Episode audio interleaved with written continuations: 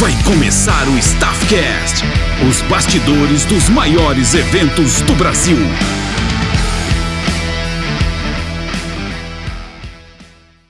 Fala pessoal, começa mais um Staffcast. Meu nome é Bruno Dias e o convidado de hoje é o Fernando, mais conhecido como Pirituba. Ele é paulista, tem 43 anos.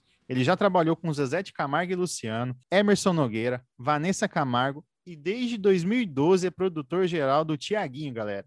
Esse cara tá aí participando com a gente, é, compartilhando aí com a gente suas experiências, né, seus aprendizados durante. E aí, Fernando, tudo certo? Vamos embora, vai dar tudo certo. É, para você que está ouvindo esse podcast aqui, o, o Fernando, ele já trabalhou para duplas assim que são referências nacionais, né? E hoje tá no time do Tiaguinho como produtor geral é, é, de grande conhecimento aqui para gente, para você que está tá buscando um conteúdo sobre produção, você que é curioso, já compartilha esse podcast com seus amigos, enfim. Vou começar aqui, Fernando. Queria um pouco, primeiro eu queria te agradecer, né, por estar participando com a gente, né? Para mim é uma honra aqui, você tá um cara de peso gravando com a gente aqui, podendo contribuir com esse conteúdo que a gente está tentando levar, né? Para to, todo o Brasil aí, para quem está querendo estudar, enfim. Imagina, eu que agradeço. Convites assim são sempre bem-vindos. A gente poder falar um pouquinho do lado de cá, né, da produção, é, como que é. Algumas pessoas não, não têm a... É, não tem, é, como que eu posso te falar? A noção, né? A noção de como é, exato, a noção de como é tá desse lado de cá. Aí alguns não não respeitam tantos, outros um pouquinho mais, mas é assim é a vida, né? Com certeza, toda, toda produção tem seus altos e baixos, né? E o produtor de eventos não deixa de ser diferente, né? Você que trabalha com entretenimento, e ainda mais com um, arti com um artista renomado, né? O, o, o cuidado é muito maior, não é não? Exato. Eu digo que cada show é uma coisa nova. Então, assim, algumas pessoas perguntam, ah, qual o seu melhor show? Todo dia tem uma coisa diferente, todo, todo final de semana você está em cidades diferentes. Então, a energia do público, às vezes você está no interior de Minas Gerais, é muito mais do que no, numa capital, entendeu? É. é, é bem legal. Cansativo, Cara, mas bem legal. eu que eu diga, né? Essa, essa, tem que amar muito, não tem não? É, eu digo que tem que estar no sangue. Eu, eu não escolhi ser produtor, foi essa, produ foi essa profissão que, que me escolheu, né? É exatamente esse é o ponto que eu ia entrar, né? Como é que é que você começou a trabalhar com entretenimento? Como é que foi isso tudo, essa mudança de chave na tua vida? O que, que você fazia antes, né? E conta um pouco pra gente. Então, Bruno, eu tô nessa carreira desde os 18 anos de idade. Eu comecei a viajar 26 de setembro de 1996 com Zezé de Camargo e Luciano. Mas antes disso, eu era office boy, trabalhei numa empresa chamada Art Event Shows, com uma moça chamada Lu Barbosa. E aí ela me colocou para trabalhar como office boy, foi meu primeiro emprego de, de office boy, né? E aí ela percebeu que eu era organizado, que eu era muito comprometido. E aí eu fiquei um tempo lá, ela saiu, ela foi trabalhar com o Zezé de Camargo e Luciano na parte da assessoria de imprensa. E aí a gente perdeu contato do, durante um ano, assim, mais ou menos. E aí eu saí desse centro de artes Paramount, fiquei um tempo parado, e um dia eu liguei para ela. Não tinha nem celular na época. Aí eu liguei no telefone que ela tinha me dado um cartão e ela atendeu tal e eu falei pô Lu é o Fernando queria conversar com você e ela pegou e falou: Ah, vem aqui no escritório. O que, que você tá? Eu falei: Eu queria voltar ao mercado tal. Ela falou: Como que? Eu falei: Não, pode ser como boy. Eu estava na fase do exército, uhum. ali uns 17 anos. e aí ela pegou e falou: Vem aqui conversar comigo. Aí eu fui. Ela me colocou para conversar com as pessoas responsáveis lá, que hoje uma dessas pessoas trabalha comigo no Tiaguinho, que foi ela que me levou para o Tiaguinho. Aí eu trabalhei, ela era assistente financeiro lá. Aí falou: se falam que o menino é de confiança e tal, vamos colocar ele para trabalhar aqui. Porque eu morava em Pirituba e meus horários não batiam com o do escritório. O escritório era das 10 às 19. Uhum. Aí falaram: não, vamos fazer o teste. Aí com um mês lá ela saiu, cara. Aí eu falei: pô, vou ser mandado embora junto, porque ela que me indicou. E aí eu, eu muito organizado, fazia minhas coisas de boy muito rápido. E aí, naquela época, era fax, essas coisas. Eu me prontifiquei a ajudar, porque o Zezé fazia muito show. E não tinha essa estrutura que tem hoje, tipo pré-produção, logística, não tinha. O produtor que fazia isso. Vendia o show, ele conversava, o vendedor de show conversava com ele e ele tocava a produção sozinho. E na época ninguém queria passar fax, que era muito chato, né? Uhum. Porque no meio da conexão caía. Aí eu falei, ó, se você quiser eu posso passar para você, não tem problema nenhum. Aí comecei, aí ele falou, pô, vamos dar uma oportunidade para esse moleque. E aí no o Franco, que é falecido, que é o é, era antigo empresário do Zezé de Camargo Luciano, empresário e pai do KLB, ele uhum. falou: não, ó, vamos colocar ele para viajar, mas tem que arrumar um cara tão bom quanto você. E aí eu comecei como é, montando o cenário, cara. Aí depois fui para ajudar na montagem de camarim, porque naquela época eles começavam a, a ter uma estrutura maior. Aí fui para hold. Aí de hold eu virei assistente de produção e fui embora. Aí Só fui até 2002 lá, uhum. no Zezé. Percebeu que eu falo demais, né? Não, e, e é, o legal disso é que assim a gente percebe que é até, é até uma luz, né, para quem está ouvindo também a gente, que não é começar logo de cara, né? Não, ah, olha pro Pirituba e fala, pô, o cara já tá no produtor geral do Tiaguinho, devia ter, deve ter sido fácil a vida dele, né? Você não percebe não, que você começou desde lá de office boy, montou cenário, enfim. Uhum. E eu entendi também de onde veio o Pirituba, né? Essa é a cidade. É porque, assim, na época do Zezé, já tinha um músico que toca com ele até hoje, chamado Fernandinho. Uhum. Eu, você não tá me vendo, mas eu tenho 1,66m, cara. Eu sou quase anão. E aí o. Pô, aí falava Fernandinho, todo mundo olhava. Eu olhava ele. Aí o boy que eu coloquei para trabalhar no meu lugar também era Fernandinho. Meu Deus. Aí o Kiko do KLB, pô, como eu falava muito de Pirituba, ele, pô, Pirituba, ô Piri, aí ficou, cara. Já era. Desde então, aderi mesmo virou sobrenome. Tanto é que tem, já emitiram passagem em meu nome como Fernando Pirituba. E passou? Não, eu quando chegou falou, ó, oh, gente, peraí, é Fernando Drigo, não é Fernando Pirituba, mas... Não, isso é complicado mesmo, né? Tipo... É muito complicado. Quem não conhece o apelido chega, é, chega a ser ficar o nome mesmo da pessoa, né? Mas o Fernando, né? Nesse meio todo ali, você pode dizer que você foi influenciado por algum produtor? É, qual foi a sua maior influência nesse meio que você pode falar para gente que você tornou assim seu seu norte, né? Essa pessoa ali foi um, um marco. Cara, eu, eu fui muito feliz, Bruno, porque a escola que eu vim tinha excelentes profissionais, cara. excelentes mesmo, assim. E o cara que me pegou pelo braço e falou assim: vamos lá, que você vai aprender a ser produtor. É, o Edu Silva, ele já é falecido, ele faleceu em 2003. Ele tinha trabalhado com Raça Negra, com Lulu Santos, ele era segurança. A história dele era muito parecida com a minha, assim. Começou de baixo e aí ele foi. Ele foi uma das maiores inspirações, assim, para de mostrar como que, que trabalhava, do jeito de lidar, porque assim a vida é uma produção, né? Uhum. É o jeito que você lida com o ser humano. Eu falo, ser produtor de uma banda hoje é você gerir pessoas. Porque não é todo mundo acha, ah, você é o cara que manda em tudo. Eu não gosto dessa expressão que manda em tudo. Eu tenho um jeito de liderar diferente. É, eu exalto sempre muito as pessoas que trabalham comigo. Eu é, tenho, eu, eu recebi uma vez de, de, um rapaz que trabalha comigo, o Ricardinho. É, ele falou assim: você não é chefe, você é líder. E isso é muito gratificante, porque teve um dia que a gente encontrou e, e você vai percebendo, né? Porque eu ve, eu os vejo mais do que minha família. Uhum. E aí ele estava meio mal naquele dia. E aí eu tratando as pessoas do jeito que ele não costuma tratar. E aí eu falei com ele, eu falei, cara, aconteceu alguma coisa? Aí ele, pô, hoje eu não tô num dia bom, tal.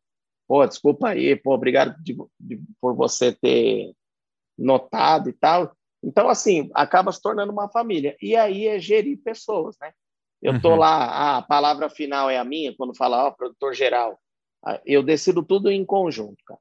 Seja com banda, seja com equipe técnica. E aí eu vou olhando até onde você pode ir. Se você toma uma atitude que não seria a atitude que eu, gestor, tomaria, eu chego de canto e falo, por que, que você tomou essa atitude? Me conta aí.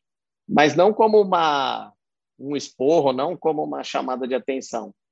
Uma coisa para saber o que te levou a tomar essa decisão. Entendi. E aí eu falo, não, tá certo, não tá, entendeu? É até para a pessoa aprender, né? É, Exato. Para não ficar muito, ah, só cobrança, cobrança, e a pessoa erra e não sabe onde errou, né? Só acha que é por eu, gosto eu, pessoal. Exato. Eu acho, eu sou contra, tá? Isso é o meu jeito de pensar. Não estou dizendo que é certo ou errado. Mas eu acho errado é, quando você dispensa uma pessoa e não explica o motivo que ela está sendo dispensada, seja ele qual for. Uhum. Porque se é uma coisa que a pessoa fez que você não gosta e ela não percebeu, ela vai continuar errando. Já não mais com você porque você mandou embora, mas com fulano, ciclano, entendeu? Então você não dá a oportunidade dele corrigir o erro. Por que você não falou para ele qual o motivo que ele está sendo desligado, entendeu? Exatamente. É isso que eu acho que não é certo. Entendi. Não é justo, né? e, e, beleza, você falou que como que você começou no, no Zezé de Camargo, aí depois você foi para automaticamente você começou com a Vanessa, era do mesmo grupo, como é que era? Eram escritórios diferentes e a Zilu, que na época era a empresária dela, ela estava com dificuldade de encontrar um produtor. Porque, assim, é, trabalhar com mulher requer mais cuidados. Um exemplo, homem, se quer ir ao banheiro, pô, se você faz uma cabaninha aqui, o cara vai. Uhum. Mulher já tem, né? Aí mulher para dar entrevista tem que maquiar, tem que ver o cabelo, essa série de coisas. E ela estava com um problema em arrumar um produtor. E aí eu queria alçar um voo diferente, entendeu? Uhum. E aí eu conversando internamente lá, um amigo meu, Valentim, falou: Ah, por que, que você não vai para Vanessa? Eu falei: Ah, sei, né? Como que eles veriam essa situação. Eu saí do Zezé de Camargo para ir para lá. E ele era amigo da Asilu. E aí ele conversou com a Asilu, falou: Por que, que você não chama o Piri? Ela, ah, imagina que ele, ele vai trocar o Zezé para vir para Vanessa. E a Vanessa tava tipo ingressando o segundo ano de carreira, entendeu? Uhum. E aí ela veio conversar comigo, eu falei, eu topo, se não me prejudicar aqui no Zezé. Aí o Zezé me chamou, falou, é isso mesmo que você quer? Eu falei, ah, seria uma oportunidade para mim muito grande. Aí eu fui. Aí eu só saí de lá. Isso foi em. Eu falei com o Zezé em abril, maio eu fui para Vanessa, maio de 2002. Certo. Mas era um outro escritório. O uhum. Franco era empresário do Zezé, Zezé de Camargo Luciano, e o e a Zilu era empresária da Vanessa. Foi uma troca bem amigável, assim, né? Foi todo no preto no branco, foi pelo que eu percebi, né? Cara, foi muito tranquilo, assim. Porque o Zezé sabia que eu era muito comprometido e falou: não, você vai se dar bem lá e você vai trabalhar com a minha filha eu sei quem está indo para trabalhar com a minha filha, sei da sua índole e tal. Tanto é que lá a gente tinha pouco show, mas era um show grande. Ela viajava com uma estrutura tipo dois ônibus, uma carreta, entendeu? Era uma estrutura grande. Foi uma baita de uma escola para mim, assim. Eu já tinha vindo do Zezé, uhum. mas lá foi bem legal também. Cara, e Vanessa... E eu só saí de lá, é, da Vanessa Camargo, eu só saí de lá porque o Marcos Boaz, atual marido dela, quando pediu ela em casamento, o Asilu, ele por trabalhar com eventos também, já iria gerir a carreira dela. E aí a Zilu achou por bem, tipo, olha, quem eu contratei eu vou dispensar uhum. e vou deixar o Marcos decidir o que, que ele quer fazer da carreira dela, que, né, que rumo que vai tomar. Aí foram mais duas pessoas comigo. A, a agente comercial, eu de produção e o secretário da, da Vanessa, que foi o cara que me indicou para ir para Vanessa Camargo. E depois disso você foi para Emerson Nogueira? Isso, aí eu fui dispensado em setembro de 2006. Outubro eu ingressei no Emerson Nogueira para ser produtor executivo. Ele estava na época na Sunshine. Uhum.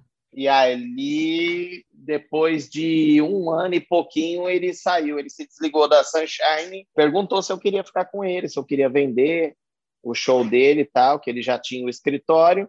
Aí eu comecei a gerir o escritório dele. Não, sou, não fui empresário, tá? Uhum. Mas a gente geria, tomava as decisões juntos, assim. Fez de tudo, né? De tudo. Ali foi também uma baita experiência. Como vendedor. Na Vanessa eu vendi o show dela um ano, mais ou menos.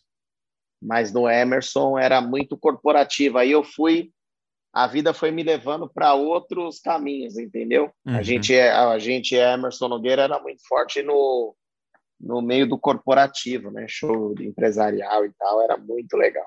É outra pegada, né? Ele ele outra tem, pegada. ele tem essa característica de eventos corporativos, enfim. Foi o artista que eu trabalhei que mais passava som. Ele passava som todo o show. Ele não abria mão disso.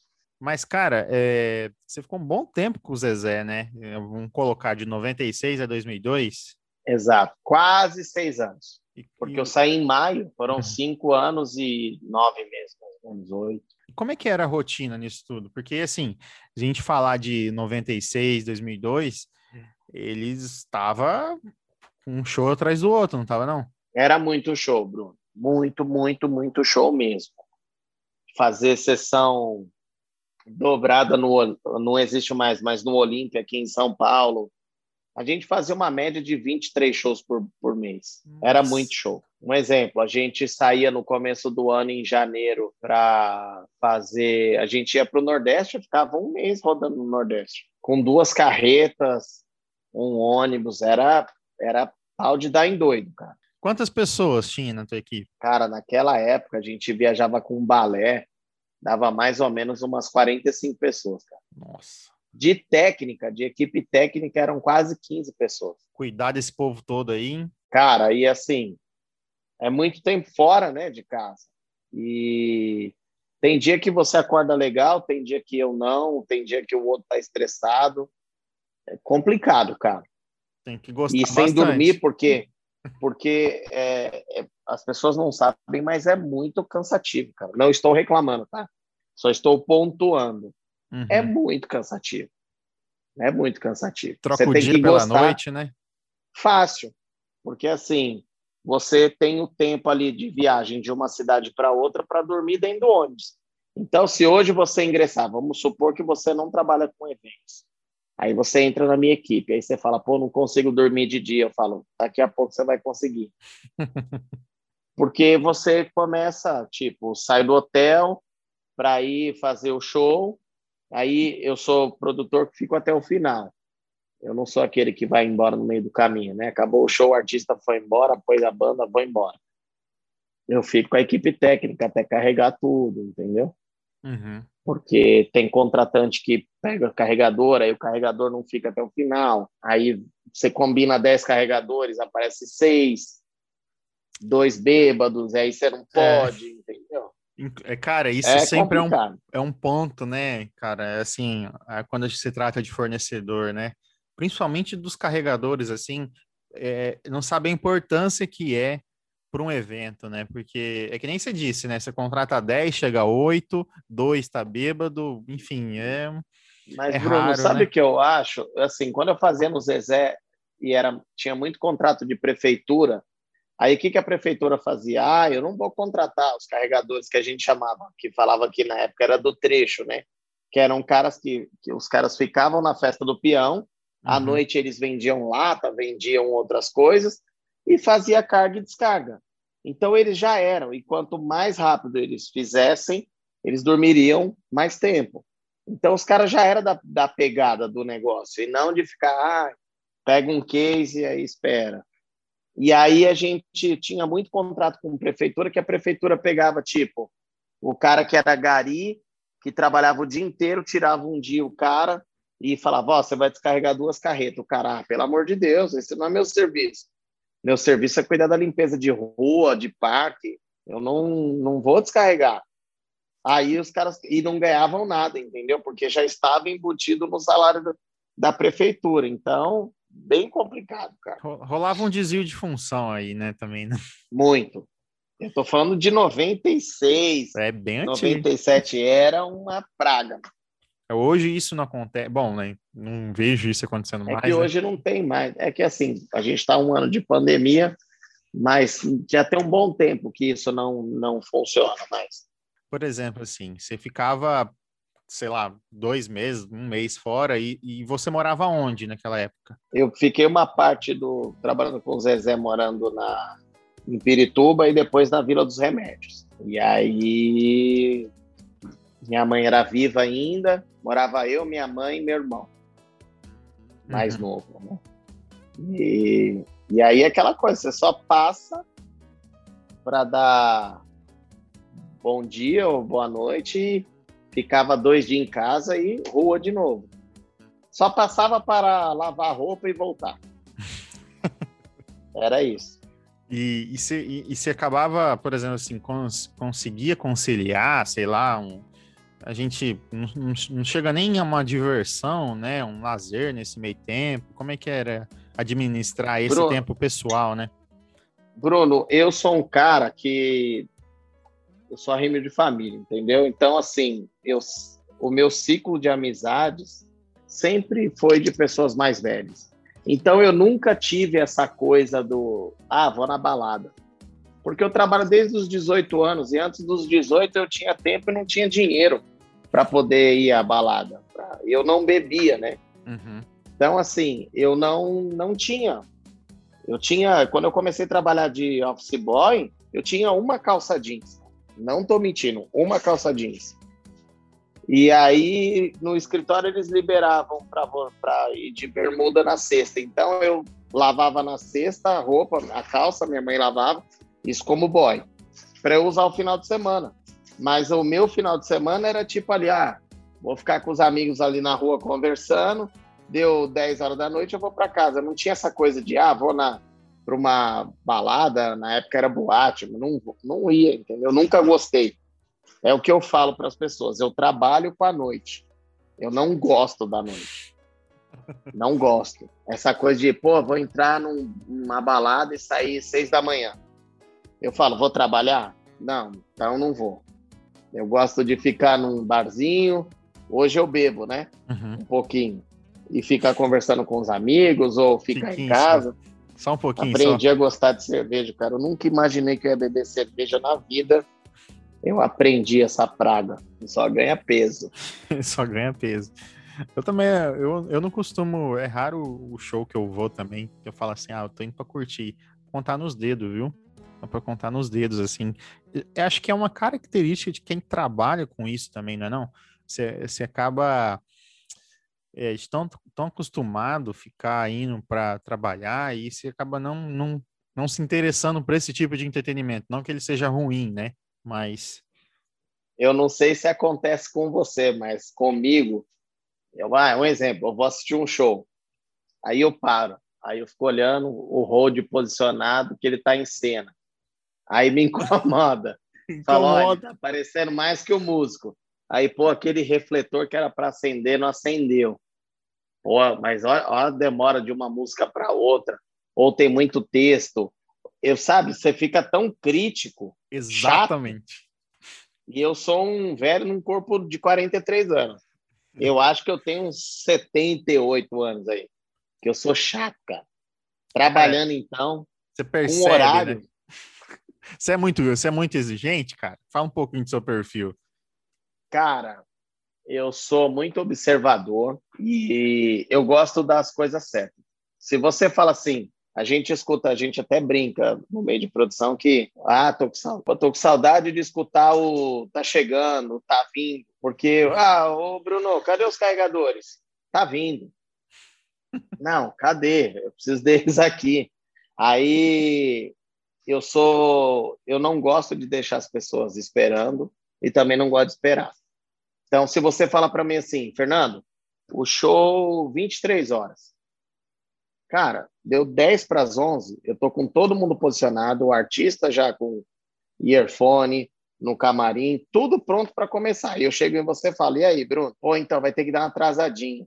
Então me avisa antes, para eu não poder, porque assim, eu sou o tipo de produtor que eu não gosto que minha banda e que meu artista sofram. É o que eu falo para eles. Vocês no local do show me causam problema, porque se a gente tem uma coisa que o Thiago atende, Thiaguinho, né? uhum. atende 25 pessoas antes do show. Se ele chega e ele chega uma hora antes, ele chega, aí entra no camarim e tal, vamos começar a atender? Vamos. A gente põe atendimento primeiro das pessoas, fã clube, as pessoas do contratante. Na sequência, ele troca de roupa, já põe a roupa do figurino, e aí a gente começa a atender a imprensa. Então, eu tenho esse time com ele. Se você fala que o show é às 11, eu marco para ele chegar às 10, o show das 11 virou 11 e meia, meia-noite, eu deixei o cara duas horas lá esperando. E não tem, não é o Tiaguinho que é assim. Todo artista não gosta de esperar no camarim. Ele gosta de chegar, fazer a função dele e entrar para cantar.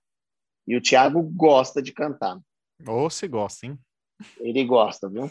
Não, mas é, é realmente é complicado essa questão, né, de, de atraso e deixar esperando. Acho que isso é primordial. Acho que ninguém gosta de. Você, por exemplo, você entra na fila do banco, você fica 20 minutos, você já fica puto já, né? Você imagina então é. para um, um trabalho. Mas o problema que eu acho, Bruno, é, é que o nosso ramo é muito mal visto, cara. As pessoas acham que tá no, você vai numa balada, você pagou, você vai lá para curtir. Eu fui para trabalhar, então me respeita. Do mesmo jeito que eu vou te respeitar. Então, assim, eu quero começar o show às 11 porque marcaram com o público 11. Aí, se você é um cara como eu, que gosta de chegar mais cedo, aí você tá com a sua esposa ou namorada, ah, o show do Tiaguinho vai começar às 11. Ah, então a casa abre às 9 eu vou chegar às 9. Para ficar duas horas lá e tá, não sei o que, e 11 horas curtir. Pô, aí você chega às 9, o show vai começar uma da manhã. Entendeu? É esse tipo de respeito que eu, que eu peço que as pessoas tenham, sabe? Uhum. Pô, ninguém é o que você falou, ninguém gosta de esperar. Mas tem lugar que o cara começa assim, porque antigamente o a receita do show era a bilheteria. Uhum. Hoje não é mais. Hoje o cara prefere, o contratante, te dar cinco cortesias e ele sabe que as cinco pessoas que o Bruno, o que o Bruno vai levar, eles vão consumir muito no bar. Então, para ele é melhor te dar o ingresso e você consumir no bar. Pô, já teve show que o cara me pagou o cachê do Emerson Nogueira com o bar. É, isso acontece bastante. Entendeu? Hoje eu sei que virou um outro nicho a história. Mas aí o cara começa a ver que tá vendendo o bar, pô, segura mais 15 minutos. Segura mais 15. Aí do 15 em 15, a hora que você vê, deu uma hora de atraso. Aí o público começa a vaiar porque não tá entendendo o que tá acontecendo. A gente ah. já tá lá. Uhum. É complicado, mas é, é bom. É um assunto delicado, né? Porque sei lá, cara, é um pouco de erro estratégico, né? Até de quem tá produzindo, porque assim, pô, se coloca outra atração posterior ou uma, uma, uma atração antes, para o público também não se sentir incomodado, porque realmente o público cobra. Se você tá marcado lá 11 horas e. e Mas é você... é porque você pagou, tá no direito, entendeu? Mas eu entendo também o lado do contratante, que se ele não fizer uma receita de bar, ele não vai conseguir pagar o cachê do artista. É uma coisa que, assim, se você puxar muito o cobertor para cobrir o peito, você vai descobrir o pé. É complicado. Por isso que eu acho que tem que ter o um meio termo. É, você quer atrasar meu show? Você me avisa com três horas de antecedência. Uhum. Ou que seja duas horas de antecedência. Porque eu já falo a real para você, Bruno, é 11, Thiago vai estar tá aqui 10 Vamos marcar o atendimento 10 e 15? Beleza. Se você, às 9, você já sabe se vai atrasar o show. Você já, concorda comigo? Já mesmo, você sabe se o povo tá indo. Porque assim, o seu público, pô, a gente tem que pensar naquilo. Ah, o cara vai sair do trabalho, vai em casa, vai tomar banho, vai buscar namorado, ou vai sair com a esposa para chegar, para estacionar, entrar. Então você tem que pensar nessa logística toda. E tem gente que não pensa.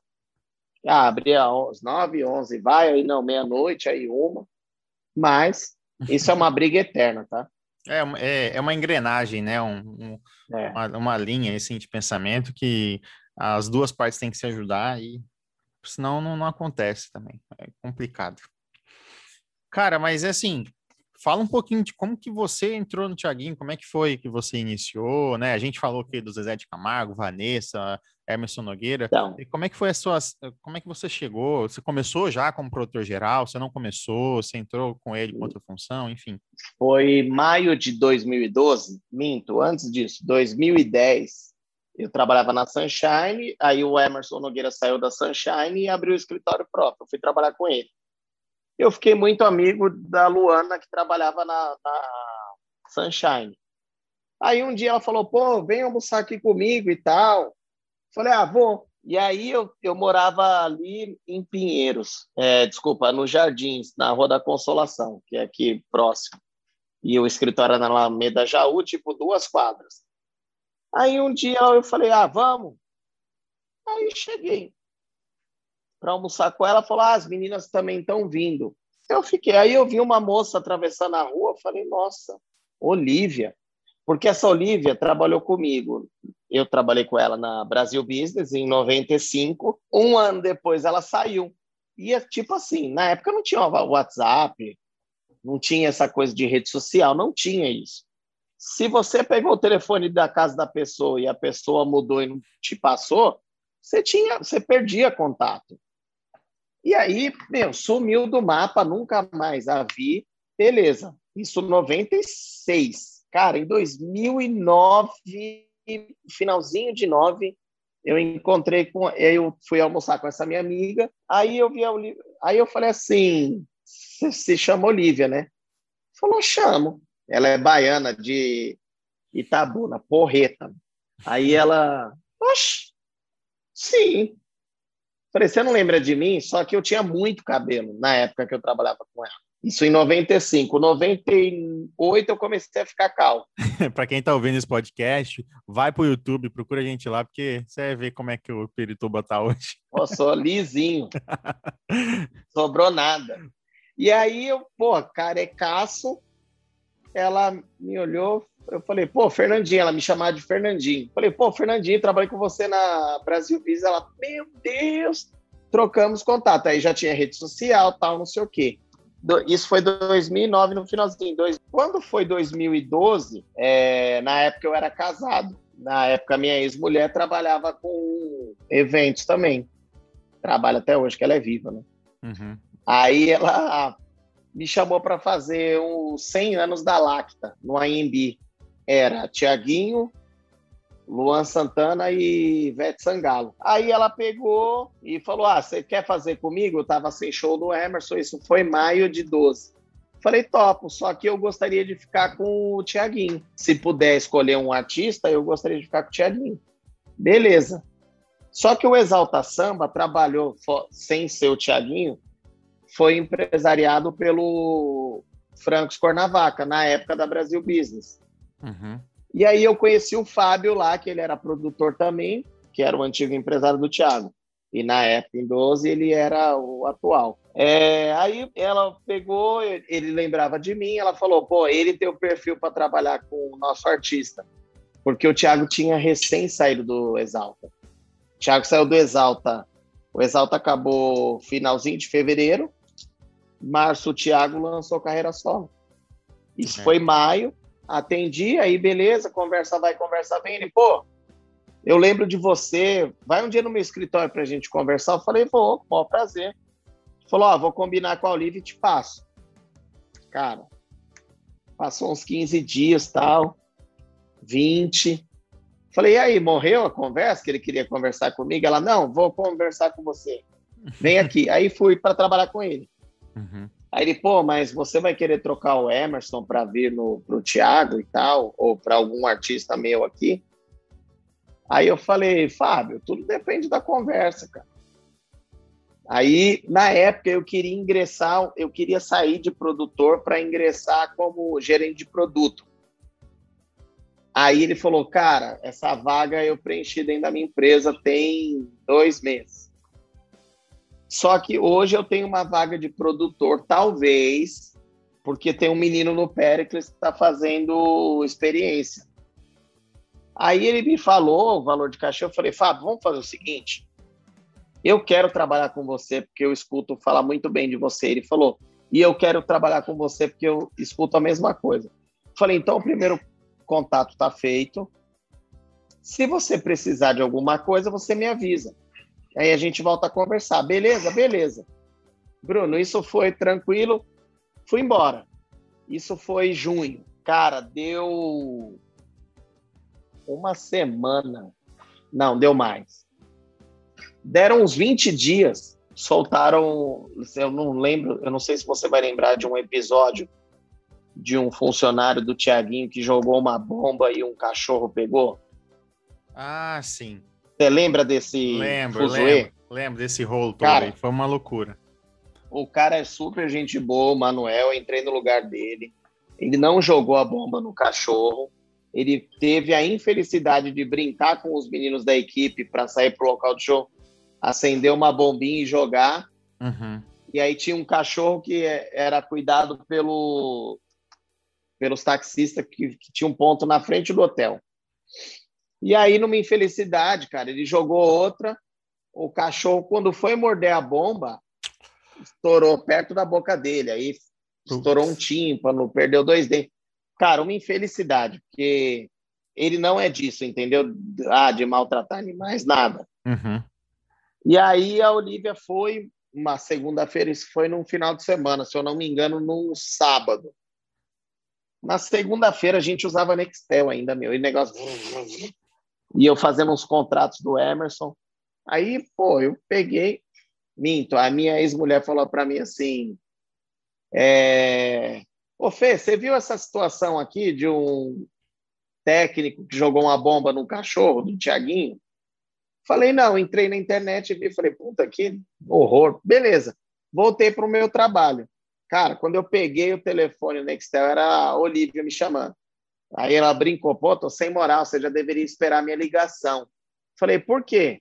Falou, ah, você não tá sabendo? Eu falei, pô, não vai me dizer que a bomba que, que pegou no cachorro foi o produtor que jogou. Ela falou, exatamente. Você pode vir aqui? Cara, e assim, Bruno, eu adoro jogar bola. Eu tinha todo um ritual de segunda-feira. Eu parava de trabalhar às quatro horas para organizar minhas coisas para poder jogar. E meu jogo era oito da noite. Nossa. Aí eu peguei e falei, pô, Olivia, não dá para ser amanhã? Ela falou, dá. Falei, pô, amanhã eu vou aí, vou terminar umas coisas minhas aqui e vou aí. Aí, beleza, Bruno. Desliguei o telefone. Foi jogar bola. Eu tava... Não, eu tava num quartinho, isso era umas três da tarde. Eu tava num. No apartamento era um quartinho que era um escritório. Cara, minha mulher falou lá do quarto: olha, tem alguma coisa batendo, vai lá escutar essa proposta hoje. Já leva suas coisas do futebol, de lá você vai. Eu falei, é, né? Beleza. Fui. Cheguei lá, o Fábio pediu um tempinho, subi e acertei com ele. Resumindo, se eu não fosse naquele dia, uma outra pessoa que era a logística do escritório da Inova Show já tinha uma pessoa engatilhada. Se eu não fosse aquele dia, a vaga não seria minha. Aí eu entrei. Isso foi julho, 2 de julho. Eu entrei dois, no dia 3 teve um show no Café de la Musique. Desde então, estou até hoje lá, como produtor geral. Café da la... É onde esse café? Tinha aqui em São Paulo, perto da Faria Lima. Ah, sim. Eu Era tava... uma baladinha bem pequena. Eu tava confundindo com o que tinha em Florianópolis. Tinha alguma, um nome Não, é Café de la Musique também, só que virou uma franquia, né? Ah, tá. Então os caras saíram abrindo em vários, em vários estados e cidades. Ah, entendi. Cara, Foi mas é... primeiro show já. tinha, tinha que ser você, né? Então, né? Pelo... Não, se eu não fosse, se eu não escutasse minha mulher nesse dia, eu tinha perdido a vaga. Agora, uma coisa que eu falo, eu falo para os meninos que trabalham comigo, independente se você está feliz ou não no trabalho, sempre tem uma pessoa, faça o seu melhor, porque sempre tem uma pessoa olhando, seja para o bem ou para o mal. Entendeu? sempre vai ter um olhando. Então, é essa coisa. Eu trabalhei como boy com a Olivia, ela me indicou 15 anos depois, cara. Nossa, cara. Entendeu? Isso que é lembrar, é né? Louco. É lembrar da Entendeu? forma que você trabalhava. Né? Tipo, né? tipo isso. E aí ela falou com a Luana, quando nesse dia que eu a reencontrei, e a Luana falou: pô, ele é um dos melhores produtores com que eu já trabalhei tal, muito rígido, muito correto, entendeu? Uhum. E aí tô desde então, cara. Fica aí, né, o aprendizado, né? Ir no dia marcado. Cara, não deixar para amanhã tem coisas, jamais. Tem, é. E hoje, infelizmente, com essa pandemia, é, se você deixar de visitar alguém ou de falar o que sente por alguém, amanhã essa pessoa pode não estar tá mais, né, cara? É muito é, rápido, Tem que né? parar né? para pensar, tá muito doido isso aí. É hoje quem está tipo... aqui, é, ou muitas vezes negando a pandemia, né? A pessoa que está entubada na semana seguinte, às vezes nem está mais. É uma loucura. Cara, é complicado. Para não falar trágico, né? Pois é. Mas, cara, é legal a sua história, tá? Do, do da forma que você ingressou no Tiaguinho. É diferente, mas não, não deixa de ser mérito teu, né? Enfim, 15 anos depois, encontrar uma pessoa que fala bem do teu trabalho, pegar um job, enfim, que, que história. Exatamente. Que diferente, realmente, né? Você, você, a forma de que você está até hoje. Mas como é que é o teu dia a dia? Ah, vamos supor que tá, a gente está em 2018, né? Vamos falar que a gente está em 2018 fazendo show pra caramba. Como é que é o teu dia a dia quando você vai para a estrada? Assim? Que, quais são as suas responsabilidades? Cara, assim, é, voltando àquilo que eu te falei da minha maneira de gerir pessoas, eu tento extrair de você o melhor que você tem. Então, se eu vejo que você é muito bom na sua função, eu tento entender até onde você pode ir. Se você pode agregar uma outra, aquele ditado, você quer conhecer uma pessoa, de dinheiro ou poder, é muito certo isso. É então, algumas pessoas se perderam no meio do caminho, outras abraçaram como se fosse a última jornada da vida. Então, eu tenho algumas pessoas dentro, eu consegui formar dentro do Tiaguinho uma estrutura muito sadia, de, de, respeito, porque é o que eu falo. Eu sou produtor geral, mas você nunca vai me ver sem uniforme, você nunca vai me ver conversando com um contratante com óculos escuro, de bermuda, eu, Fernando, tá? Eu não, eu não me sinto bem conversando com alguém eu estar de óculos escuro ou estar de bermuda. Isso não é meu. Não recrimino quem trabalhe com isso, tá? Uhum. Mas eu não consigo, eu não me sinto bem. Então, hoje no Tiaguinho, eu tenho uma estrutura que me ajuda muito. Vou falar pelo escritório. Você compra um show com a Olivia, que passa a pré-produção com a Luana, e a Luana já me manda, olha, Piri, o que, que a gente vai fazer aqui? Você quer ficar num hotel que é tantos quilômetros da cidade? Ou esse hotel que não é tão legal para a equipe técnica, mas é mais próximo? Já bato com ela, então sai mais caro. Quando eu chego na estrada para viajar, hoje eu acumulo uma outra função, porque com essa coisa de, do mercado, não dava para a gente ter a quantidade de funcionários que a gente tinha. Então eu agreguei a função de financeiro também. Sabe, uhum. pagar diário de alimentação ou pagar cachê, esse tipo, quando se faz necessário. Receber de um contratante uma parte em dinheiro, enfim. Uhum.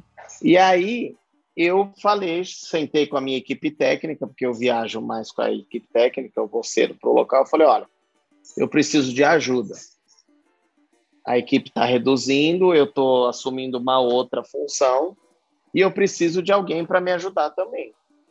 Então, hoje eu tenho, um, além de um técnico que virou meu amigo, que é fera, que é o Lucas Esdras, eu tenho o Russo, que me ajuda nas questões de, de técnica, de passagem de som. Os outros dois roads são muito bons também, que é o Slow e o Xuxa. Aí o Gabriel entrou recente, o Ricardinho de Luz também é muito parceiro. Então, assim, eu sentei com eles e falei, pessoal, a gente precisa se ajudar. Porque se eu for para lá só para financeiro, aqui vai ficar descoberto. Alguém tem que me posicionar o que está acontecendo, como que está, beleza? Não, beleza. Então, hoje eu chego no local do show, vou de manhã, porque sou eu ainda que combino carregadores, essas coisas.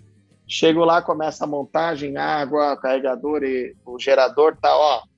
Eu vou ali. Aí vou para o hotel para fazer a parte financeira. Aí aviso, vamos passar o som quatro horas mesmo, porque eu já faço um roteiro antes de a gente sair de São Paulo. Então os músicos sabem que eles terão. A gente chega tipo 8 horas da manhã num hotel, eles sabem que a minha banda não passa som, né? A minha equipe técnica. Eles sabem que até as 10 da noite eles estão off. Então eles estão tranquilos para sair, para correr, para conhecer a cidade, para dormir. Eles sabem que o compromisso deles comigo 10 da noite. Enquanto isso, passo o som, tal. Aí eu vou conversar com o contratante depois da parte do almoço. O contratante vem, pergunta como está o evento, as vendas estão boas, aquelas coisas, vem onde que é a entrada, camarim, como que vai montar, quantas pessoas entregam as pulseiras de atendimento. Aí eu vou pro hotel, faço essa parte, volto pro local do show. Quando dá umas oito da noite, eu saio do hotel e vou pro palco. E aí eu fico até o final do show, entendeu? Aí recepciono o Thiago. Ó, nesse show vamos atender ao invés de 25, vamos atender 30. Tem tantas pessoas de fã-clube que aí eu tenho que pegar também. Que aí é uma pulseira separada para não entrar na conta do contratante, entendeu? Aí acerto com o contratante o horário do show. Se vai permanecer aquele que ele já tinha passado na ficha de produção, ou se teve alguma alteração, entendeu? Uhum. Esse tipo de coisa. É que é. falando assim parece muita coisa, mas quando você consegue detalhar, encaixar cada um na sua função, você faz com o pé nas costas, entendeu? E, e flui, né? É assim, quando tá tudo, chega a estar tá no automático. Exato. É porque você sabe da sua função e sabe até onde você tem que ir. Se você não exercer a sua, o João não vai conseguir exercer a dele. Então, um vai atrapalhando, que é um efeito dominó, né? É montagem de luz e cenário, depois backline, aí passagem de som, aí chega o artista. Então, é é uma casinha mesmo. É uma, é uma, uma engrenagem. Mas, o, o Fernando, é, vamos entrar um pouco. Eu queria saber assim, quais foram quais foram os principais desafios que você teve, né, durante a tua carreira, que, que assim, que você vivenciou, né, e que você tem superado até hoje, que, que, que contribuiu, assim, para tua, pra tua carreira que você tem passado por momentos que você teve um, por exemplo, assim, você conseguiu administrar bem, assim, que hoje que você já tira de letra, sabe? Cara, teve eu tive um episódio assim bem triste em Maceió, no ginásio do SESI, com o Zezé de Camargo. Eu não era o produtor geral, eu era assistente de produção, então não cabia a mim tomar a decisão de fazer ou não fazer o show. Eu tinha só que repassar, né? E foi um acidente que vitimou um carregador, cara. Uma parte do, da estrutura caiu, acertando a cabeça dele. Eu tava. Eu tinha saído para almoçar, subi a escadaria do SESI, na rua do SESI. E na frente do SESI tinha um hospital. Aí eu saí para almoçar, uma parte ficou trabalhando, quando um cara chegou desesperado no, no restaurante e falou: Meu, corre lá que caiu uma treliça em cima de um carregador. Aí eu saí correndo. Quando eu cheguei, já tinham socorrido ele. É, tinha uma treliça com um pau de carga, porque lá o palco não tinha teto, uhum. era só o piso. Você tinha que erguer a, as peças do grid para poder subir. Uhum. E aí subiram uma peça, estavam subindo a outra, escoraram o grid. Esse alguém tirou esse calçamento, aí só uma torre desceu. Só que quando a torre desceu, todo mundo começou a gritar: corre, corre. Ele não olhou para cima, coitado. Ele só se preocupou em correr em linha reta. Cara, a treliça desceu assim, pegou em cima da cabeça dele, cara. Aí colocaram ele num carro, levou no hospital na frente, ele já chegou sem vida já. E aí foi uma coisa que abalou a equipe inteira, né? Porque você tá ali com a pessoa, do nada a pessoa, tipo, óbito, como assim? Então, isso foi um, foi um dos piores episódios da minha vida, assim. Mas já teve muita coisa, fazendo showmício em Teixeira de Freitas, e colocaram, pegou fogo num gerador. Aí um motorista meu teve um um start de entrar no caminhão que já estava com cabeamento para o palco e engatar a marcha no caminhão e sair com o caminhão. Aí o, fio ainda quase derrubou uma parte do palco, queimou o gerador inteirinho, sabe? Então, assim, coisas que você vai. Vanessa Camargo, uma vez a gente ia fazer um show aqui em São Caetano, que é próximo a São Paulo. Show seis da tarde, cara. Deu um dilúvio, quebrou uma viga do palco, tipo, a água pegou em mim, assim, e eu mandando todo mundo sair do palco, que a ventania estava absurda. Então, assim, são coisas corriqueiras que, que uhum. pode acontecer, entendeu? É, são... Outra situação que não foi tão ruim, mas a gente ia estrear um show do Tiaguinho no Rio de Janeiro, no antigo Metropolitan, e aí o nosso ônibus quebrou no meio da Dutra, cara. Para o socorro da empresa chegar, demoraram duas horas. Só que eu tinha dividido a equipe que a gente estava vindo de um outro lugar. Os caras montaram a estrutura inteira em três pessoas, cara. A gente Nossa. chegou, tipo, muito mais tarde e, graças a Deus, deu certo ainda o show. Então, é isso que eu falo, entendeu? Um bom produtor, ele tem que ter uma equipe muito fera. Muito fechada com ele. É igual jogador de futebol, cara. Se jogador de futebol quiser fazer corpo mole para por birra com o técnico, o técnico vai para a rua. Cara. Não tem jeito. E produção é a mesma coisa. Se você não tiver uma equipe que feche com você, você está no sal. É, é bem isso. Literalmente. Mesmo, né? Se você se você tem um time que não está entrosado, né, com você, acaba não jeito. desenvolvendo, né? Tem jeito, não anda. Você vai remar para frente, os caras para trás. E não vai sair do lugar. e atualmente o seu time está em quantas pessoas mesmo? Hoje eu viajo com a equipe técnica entre cenotécnico e, e os técnicos são seis pessoas. Uhum. Seis são pessoas. seis, desculpa, seis mais um cenotécnico. São uhum. três rodos, três técnicos né, dois de som e um de luz, e esse cenotécnico que eu falo que é meu braço direito. E, e de músico? Músico é um. Músicos, nós tivemos uma baixa bem triste, que foi o, o Gordinho, né? Vítima do Covid. Então, tamo, estamos com 11 músicos. 11 músicos. E qual que foi o maior evento que você participou já? Sabe o que é engraçado, assim? É, eu falo que cada show tem uma história. Um dos shows mais legais que eu já trabalhei na vida foi um show do Zezé que trocava de, pal de palco mesmo três vezes. Ele fazia um número com a. Era, era muito sensacional. Que contava a história dele. Tinha helicóptero no palco. Esse, esse foi um dos shows mais sensacionais que você não podia dormir no ponto um minuto que você você fazia parte do show mesmo. Uma hora os bailarinos tinham que entrar com vela acesa, você tinha que ajudar.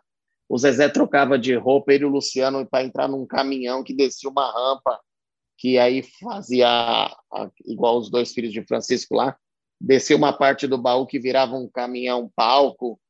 Mas assim, o maior mesmo que eu trabalhei foi o Tardezinho do Maracanã, que no dia a gente não tinha dimensão. A gente sabia que a gente estava dentro do Maracanã para milhões de pessoas, mas hoje, colocando e assistindo, você começa a ter noção do que realmente foi. Porque no dia você está naquela adrenalina, é assim, entendam o que eu vou falar. Naquele dia parecia que era um show normal. Uhum porque a gente sempre entra pilhado para fazer o melhor. Então, aquele show em si, no dia, parecia um show normal. Hoje eu vejo o tamanho que, que, que foi o Tardezinha Maracanã, que foi realmente surreal. O projeto é incrível, né? O projeto do Tardezinha é um. E o projeto começou desse tamanho, assim. Cara, é. O projeto começou já... de complemento de agenda. e a gente já teve o prazer de fazer esse show aqui em Maringá duas vezes. A gente já até ia chegar nesse assunto, a gente já trabalhou junto, a gente já fez um o Tardezinha Maringá. Foi um sucesso, nem, nem precisa falar, né? Foi, é sempre um sucesso. Tava programado também para fazer de novo. Enfim, o Tardezinha, é, na boa, de evento, assim, é um dos eventos que eu mais gosto de fazer. Você curte, assim, de estar tá produzindo, de estar tá fazendo, a, a, uma vibe diferente, né? É, é bom para todo mundo, né, Bruno? Ele é bom para todo mundo. Para o público em si, cara, para eles, eles são. Tem, algumas pessoas me falam, pô, eu não fui no Tardezinho. Eu falei, então, esquece. Você perdeu um baita de um evento. Perdeu. Eu ficava, eu ficava me olhando nas pessoas e falava, se eu tivesse aí, eu ia estar com né, a bebida e só. Porque assim, eu tenho 43 anos. O, o Tiaguinho ele cantava muita coisa da época que eu era 18, 17 anos. Pô, que sabe? Lá atrás. Então, todo mundo se identifica com o repertório. Não, é o CD que é, é, tá, na, tá no meu carro lá, o DVD, e assim, não para de tocar. É realmente é um, é um trabalho muito legal o, o Tardezinha. E que nem você fala trabalhando, né? Nem parece que eu quase fico 24 horas virado. tá lá produzindo. Cara, mas o, o, o Tardezinha era muito cansativo. É, é muito detalhe, As né? As pessoas vão ouvir essa, podcast vão falar, pô, esse cara é um cansado, mas não é. Porque a gente tinha que entregar às três horas. E, e a maioria das vezes, a nossa logística não permitia isso. Porque, um exemplo, ah, tardezinha Maringá. Um dia antes, eu estava no interior do Pernambuco. Aí eu tinha que ir até o, a capital para poder pegar o, o voo, três horas e tanto de voo, entendeu? Para poder chegar aí, para montar, e palco 360 é o cão para você fazer acontecer, cara. Um palco normal, você tem o pé ali, uma tira de cada lado e vambora. Não, o tardezinha, 360 graus, pô, você tinha que fazer oito. Aí, ah, pô, o lado do Bruno tá legal, mas o lado do Antônio não tá. Entendeu? E fora que isso, é o que eu falo para as pessoas. Todo mundo, não, vamos fazer 360. Eu falei, gente, vocês têm que colocar na cabeça que o custo de vocês, técnico, vai aumentar muito. Porque você vai ter que ter quatro PAs. É. Ah, não, mas entendeu? E assim, muitas empresas não estavam aptas, não estou dizendo que é o caso de Maringá, pelo amor de Deus, que sempre atenderam a gente aí super bem. Mas, tipo, tem empresa que o cara não tem quatro sistemas o cara tem, quiçá, dois, entendeu? Que é um bom e um legal. Tipo, mais ou menos. Entendeu? Aí o cara tinha que sair sublocando. Aí, se você pega uma empresa de renome, o valor vai lá na lua. Mas, ao mesmo tempo, você quer dar uma ajuda para o seu parceiro, porque ele precisa daquele dinheiro. Entendeu? É complicado. Mas era assim, a entrega para manter a qualidade. Final né? era muito sensacional. Fazer esse você cara via chegar... nas pessoas curtindo. é, você participou disso. Você, pô, a preocupação de como vou tirá-lo do camarim e levar até o palco. Na ida, beleza, porque as, geralmente as pessoas não sabiam qual trajeto seria. Mas uhum. para sair, todo mundo já com uma um álcoolzinho cachaça na, na cabeça, mais feliz, entendeu? Aí acho que já é amigo, porque ficou cinco horas ouvindo o cara cantar, já acha que é amigo, já acha que pode, ao invés de acenar, segurar o cara, pegar, abraçar, é complicado, entendeu? Aumenta e eu falo realmente. que o gin é a bebida do apocalipse. Eu falo que o gin é a bebida do apocalipse, cara. Porque Você começa a tomar, você, daqui a pouco você sai do prumo, né? Sai mesmo. Você, tipo, e aí? Perdi. Perdi. E, é, e é assim, é um show diferente, porque é assim, gente, é, na boa, quem não foi, perdeu. Quem não foi nem um tardezinho, não digo nem do Maracanã, mas se teve na sua cidade, se teve perto de você, se não foi, você perdeu um puta de um show. é um dos melhores shows que eu já fui na vida, que já produzi, enfim. É, é diferenciado. Eu faço das suas as minhas palavras. É, é, é uma, um show que. É, é uma vibe mesmo, assim, uma pegada de tarde, cerveja, é, a galera, é, é o povo bonito. Não, é. Né? É. É, é uma coisa. Assim, é, é bem diferente. É surreal. O Augusto lá de Recife, ele fala que Recife é diferenciado. E aí é verdade, porque esse show é diferenciado. E o Thiago, ele não usava ATP para as letras das músicas, tá? O repertório do Tardezinha não era o mesmo, não é igual o disco. Ah, ele vai cantar Temporal e depois na sequência ele já vai cantar é, jeito de ser, ele não vai ver geladinho, não era assim. Cada cidade ele inventava uma coisa. Vinha na cabeça dele, faz um sol, um fá e vai embora. E as participações, né, que rola, né? Tá na cidade que tem algum amigo, já sobe no palco, já é uma loucura. Dá, só dá trabalho, né, vereador? É assim, é, tinha essa parte. Depois que o negócio foi ficando muito grande mesmo, combinava antes com as, com as participações. Tipo, ah, então Maringá vai ser tipo o de Ferreiro que vai fazer lá.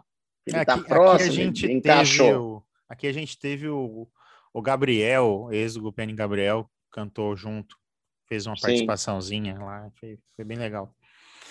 Mas é, é, realmente, o, Tardezinho não tem nem que falar. Se a gente for falar falando Tardezinho aqui, ixi, meu Deus do céu. É Vira documentário. Outro. Mas, mas, é, mas é assim, é, eu imagino que no início, né, esse desafio de fazer um palco 360, 360, né, porque a gente não via no mercado ainda. Eu, eu pelo menos, né, eu, era, era não, difícil. Até tinha. O, o Revelação fez o 360, mas ele fez tipo uma turnê tal. Uhum. Entendeu? Igual o Thiago agora gravou um DVD chamado Infinito. Então eles fizeram um.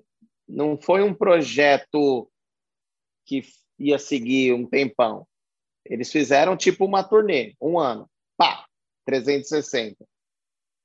Entendeu? Uhum. E o Tardezinha veio com essa coisa das pessoas ficarem mais próximas. Entendeu? Entendi. Oh, e quantas. Você já claro, né? Você já fez diversas gravações de DVDs, né? Hum, queria saber como é que é, né? Participar, ajudar, enfim. Você já participou de quantas gravações? Você tem?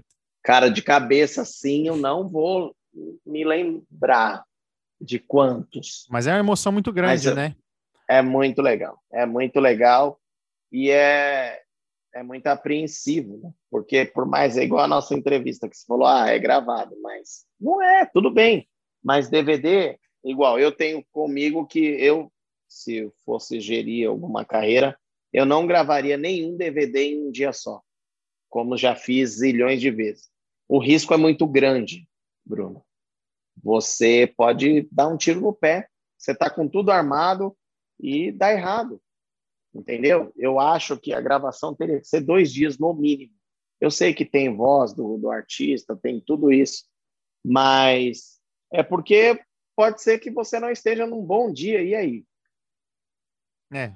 Entendeu? Mas eu entendo também, por outro lado, que o custo é muito grande para você pegar dois sets de câmera, dois dias, set de gravação da unidade móvel, dois dias, entendeu? Uhum. Mas é muito gratificante quando você vê o resultado final, assim. Eu acho que eu já participei de umas oito gravações, mais ou menos. Acho que é que eu, eu pergunto, né, porque você, desde o Zezé de Camargo, né, saber que é uma dupla é. que influenciou não só é, os fãs, né, mas outros artistas, né, aquele DVD fazer parte do repertório de pô, uma porrada de, de, de gente que Cara. veio gravar, isso passa pela sua cabeça isso aí tudo não? Passa. Não tem como não passar, né? Porque é tudo a gente. Ah, é o que você falou, eu estou conversando aqui com você de coisa de 1996. E antigamente não tinha essa coisa dos artistas igual hoje, tem artista que grava DVD todo ano. Tem. Que grava quase dois por ano. Ou grava aqueles Antigamente pocket, era né? Muito... É, antigamente era muito difícil. O dinheiro para se gravar uma coisa, registrar em vídeo, era muito alto. Mesma coisa eu digo de CD. O cara ia gravar um CD, era uma fortuna. Por isso que as pessoas, hoje, a internet veio para impulsionar isso. Hoje o cara faz um vídeo caseiro, põe na, na, na internet, dependendo das, da, do que as pessoas gostarem, isso viraliza, o cara, pum, vai embora.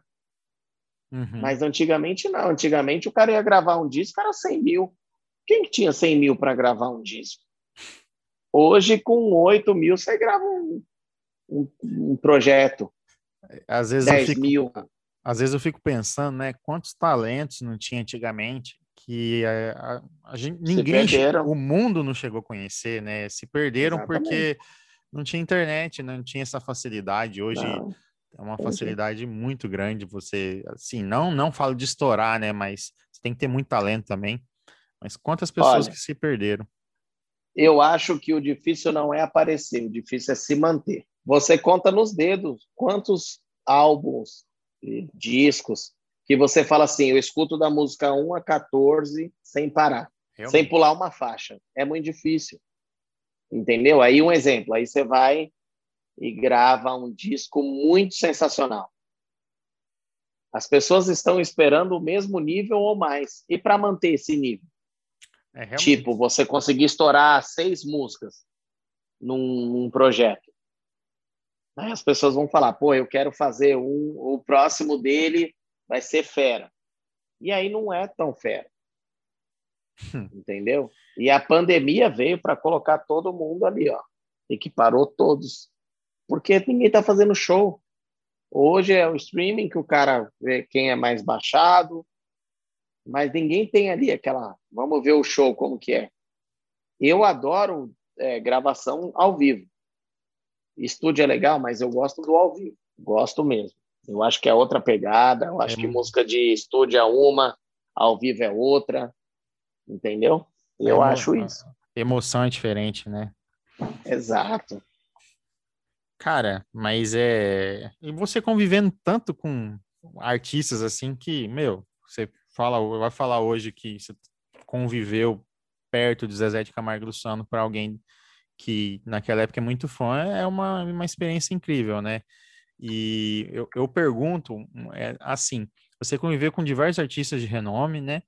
E não passou pela tua cabeça, sei lá, ser compositor, né? Aprender um pouco dessa pegada de, de musical? Você pensou ir para esse lado? Eu falo que a música é, é um dom. Porque como que um cara já aconteceu com você de escutar uma música ou em determinado momento uma saudade de alguém ou do que você perdeu ou de um amor não correspondido que se que você escuta uma, uma música e você fala essa música é para mim essa música é o meu momento é o que eu estou passando aqui ó sei lá eu perdi a minha mãe e essa música que fala de saudade é tudo que eu vivia com a minha mãe aqui Entendeu? Então, eu, eu, eu não toco nem campainha, cara, que eu desafio. Então, assim, música é dom. Ou o cara tem, ou o cara não tem. O cara pode estudar para se aperfeiçoar. Aí, eu não nunca me meti porque eu sei meu lugar. Eu, eu brinco assim. Tem um, um rapaz da equipe que é o Gabriel Barriga, o músico. Ele fala, pô, você não gosta de aparecer, né? Eu falo, cara, tem gente que é da luz, tem gente que é do escuro. Eu sou do escuro. Eu apareço ali naquela parte de trás. Eu, eu relutei para aceitar esse papo contigo porque eu tenho vergonha. Sério, isso é meu. As uhum. pessoas, pô, mas você conversa bem, você é divertido tal, mas eu tenho uma dificuldade. Essa coisa da câmera, de ter medo de, de errar ou de falar uma besteira e virar um meme, sabe? Uma coisa assim. Mas Não, é. eu acho que eu acho que as pessoas é, tipo é, tem que ter o dom para fazer, sabe? Não é se encaixar. Eu falo que na pandemia todo mundo acha que é cantor agora. Eu não sei cantar e não me aventurei a isso, tá?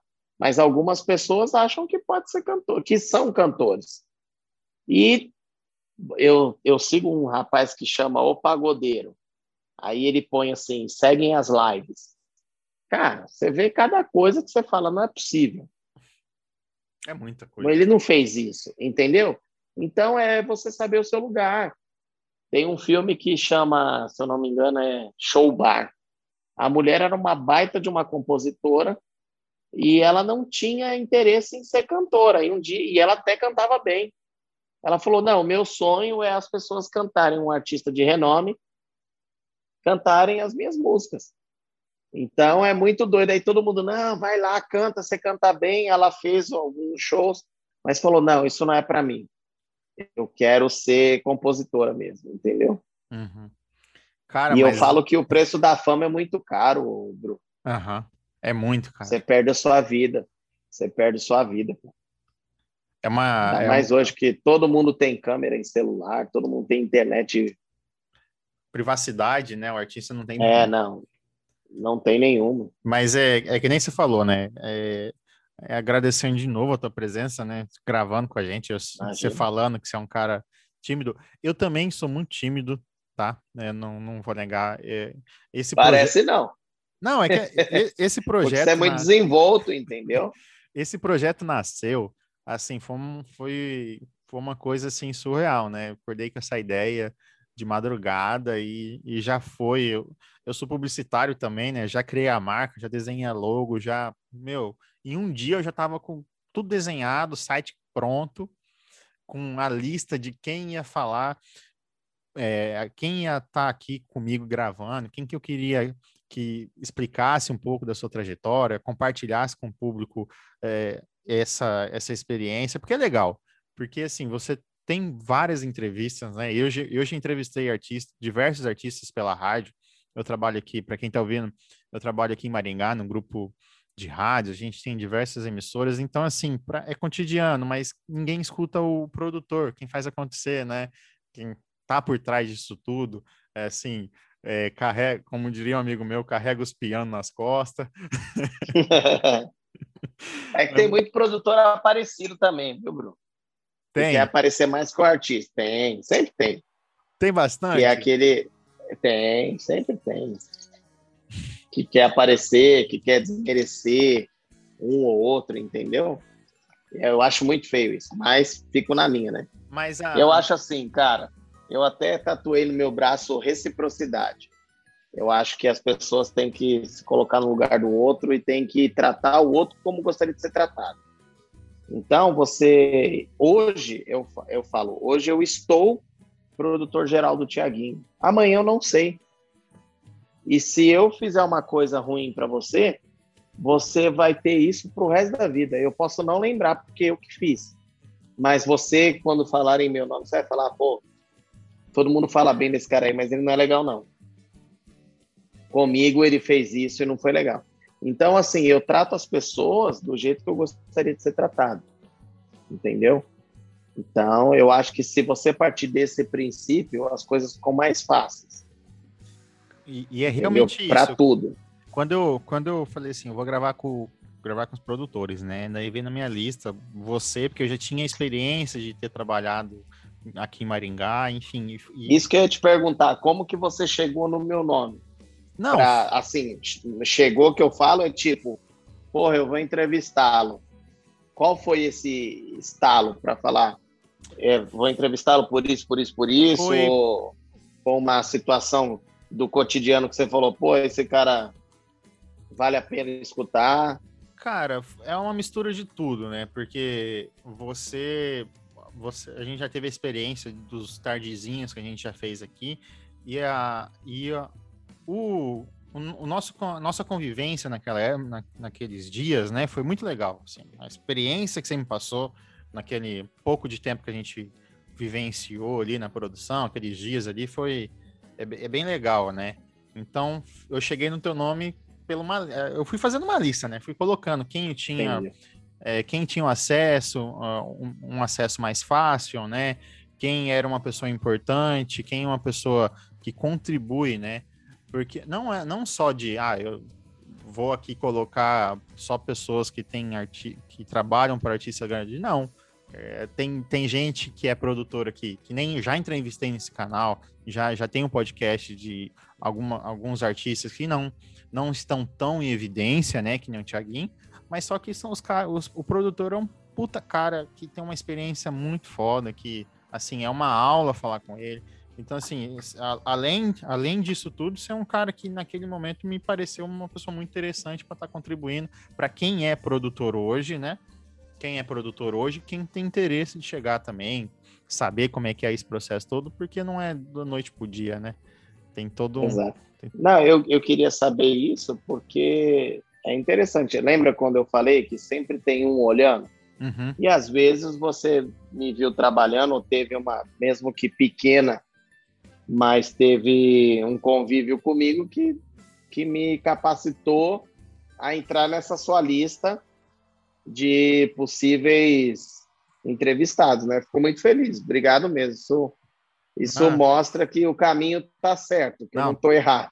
Tá certíssimo, não tem nem que falar. Continua assim, bora para frente. Mas, o, o Fernando, vamos falar assim da tua equipe, né? Quais são as habilidades fundamentais para a pessoa participar do seu time? Cara, comprometimento é uma das coisas que eu acho fundamental. É... Vontade de trabalhar é, é essencial, né? Você está ali, você querer estar ali, né? Não que você ah, sabe aquela coisa? Ah, eu vou sair, pô, eu vou ganhar, vou fazer, vou voltar e tá tudo certo. Não. Eu quero que as pessoas tenham a ambição de crescer, não ficar só naquilo, sabe? Uhum. Não, eu faço isso aqui, ele tá me pagando, tá bom. Não, não gosto. Eu gosto da ambição sadia, sabe? Que você faça por onde crescer. E aí eu fico muito feliz porque, tipo, tem um menino que trabalhou comigo no Zezé, que eu consegui puxar, dei sorte. Ele estava trabalhando numa empresa que prestava serviço para o Tiaguinho. E quando eu cheguei, é, eu vi e falei, pô, ele é mais velho que eu. Eu falei, tá, você vai ficar montando luz, não, não menosprezando, não é isso. Uhum. Mas para você, você quer ficar montando luz a vida inteira? Porque daqui a pouco você não tem. Ele é um trator para trabalhar, cara. é o Xuxa. E aí eu falei, eu estou precisando de um cara que aprenda a parte técnica para montar o meu sistema quando a gente chegar em show atrasado. Aí ele falou: Ah, se alguém quiser me ensinar, eu topo aprender. E aí peguei um outro cara que estava disposto a ensinar, que é o Lucas, ensinou o Xuxa e o Xuxa aprendeu. Aí o Xuxa monta. Hoje, se a gente der um piripaque, chegar na cidade fora do horário, eu sei que vai estar tá tudo montado e ligado. Então, isso me deixa muito feliz, porque era um cara que só tinha uma aptidão para eh, montar luz e painel de LED, e hoje ele é um gold muito bom. Só não uhum. sabe tocar, porque é aquilo que eu falo. É o dom, né, de saber Sim. tocar. Mas ele não toca, mas ele sabe afinar, ele, entendeu? Então, essas são as coisas que os atributos que eu busco para pessoas que queiram ingressar com a gente, entendeu? Entendi. à vontade. Tem que ter, tem que ter a pegada, né? Tem que ter esse. Não, você tem que estar tá afim de estar, tá, entendeu? Isso, se você tiver com isso, é 70% de você ter sucesso. Porque, ah, um exemplo, uma vez eu cheguei para um menino do cenário e falei, pô, dá para você passar uma vassoura no palco? E já tinha público. Ele falou, pô, mas varreu o palco na frente do público. Falei, você tá com vergonha? Aí ele pegou, né, dá um pouco de vergonha as minas aí, não sei o quê. Falei, tá bom, me dá aqui. Eu varri o palco. E de, depois desse dia, eu não precisava pedir para ele para varrer o palco. Ele já sabia o jeito que eu gostava de entregar o palco pro, pro artista, e ele já. Aí ele falou: pô, você não tem vergonha? Eu falei: cara, isso é meu ganha-pão. Eu te pedi numa boa. Se você falasse que estava fazendo outra coisa, eu iria varrer porque eu ia fazer outra coisa também. Mas não tem problema. O que eu quero é a entrega perfeita e continuar trabalhando, é isso. Aí depois, aí um dia ele falou, pô, cara, aquilo lá você me ensinou que tem que ter vergonha. Eu falei, vergonha é roubar e não aguentar carregar, cara. Entendeu? Entendi. E é uma verdade. Se faltar uma, uma pessoa para fazer o café aí na, na rádio, você vai deixar de fazer o café? porque você tem vergonha, ah, eu não, você não saber fazer, ok. Você chegar para alguém e falar, eu não sei fazer café, você pode me ensinar? Ih, Ótimo. rapaz, aqui Agora, é- ninguém vai beber café porque eu não quero, sabe, me Sim. sujeitar a fazer café, não. é aí que a não. pessoa se engana, né? Exato, você tem que saber fazer tudo, cara, porque quem só faz uma coisa não faz nada. Entendeu? Porque o, o mercado vai te engolir, entendeu? Vai. É, esse é o ponto. Se você não saber e, e ter a humildade de, de fazer coisas que você já fez, enfim, você tá, tá no caminho errado.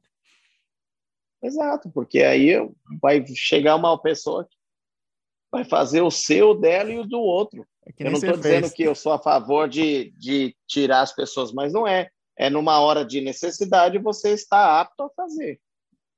É, Entendeu? Ah, eu posso fazer um café que não vai ser o melhor café do mundo, mas eu não vou deixar ninguém sem tomar café. Eu vou fazer o café do jeito que eu sei, entendeu? É isso. Eu lembro, eu lembro que teve uma situação, na, na- inclusive na barraca, é, o Thiaguinho tava, acho que faltou, não sei se foi uma tônica, você me corrija se eu estiver errado, faltou uma tônica no camarim dele, ou eu não sei se é uma tônica, eu não lembro se é uma tônica ou se é uma água com gás, eu não sei, uma água específica que estava na lista de camarim dele. Eu, cadê? Peguei meu carro, fui lá buscar. Já era. É né? água tônica. É água, tônica, né? Que é pra fazer o É. aquecimento vocal.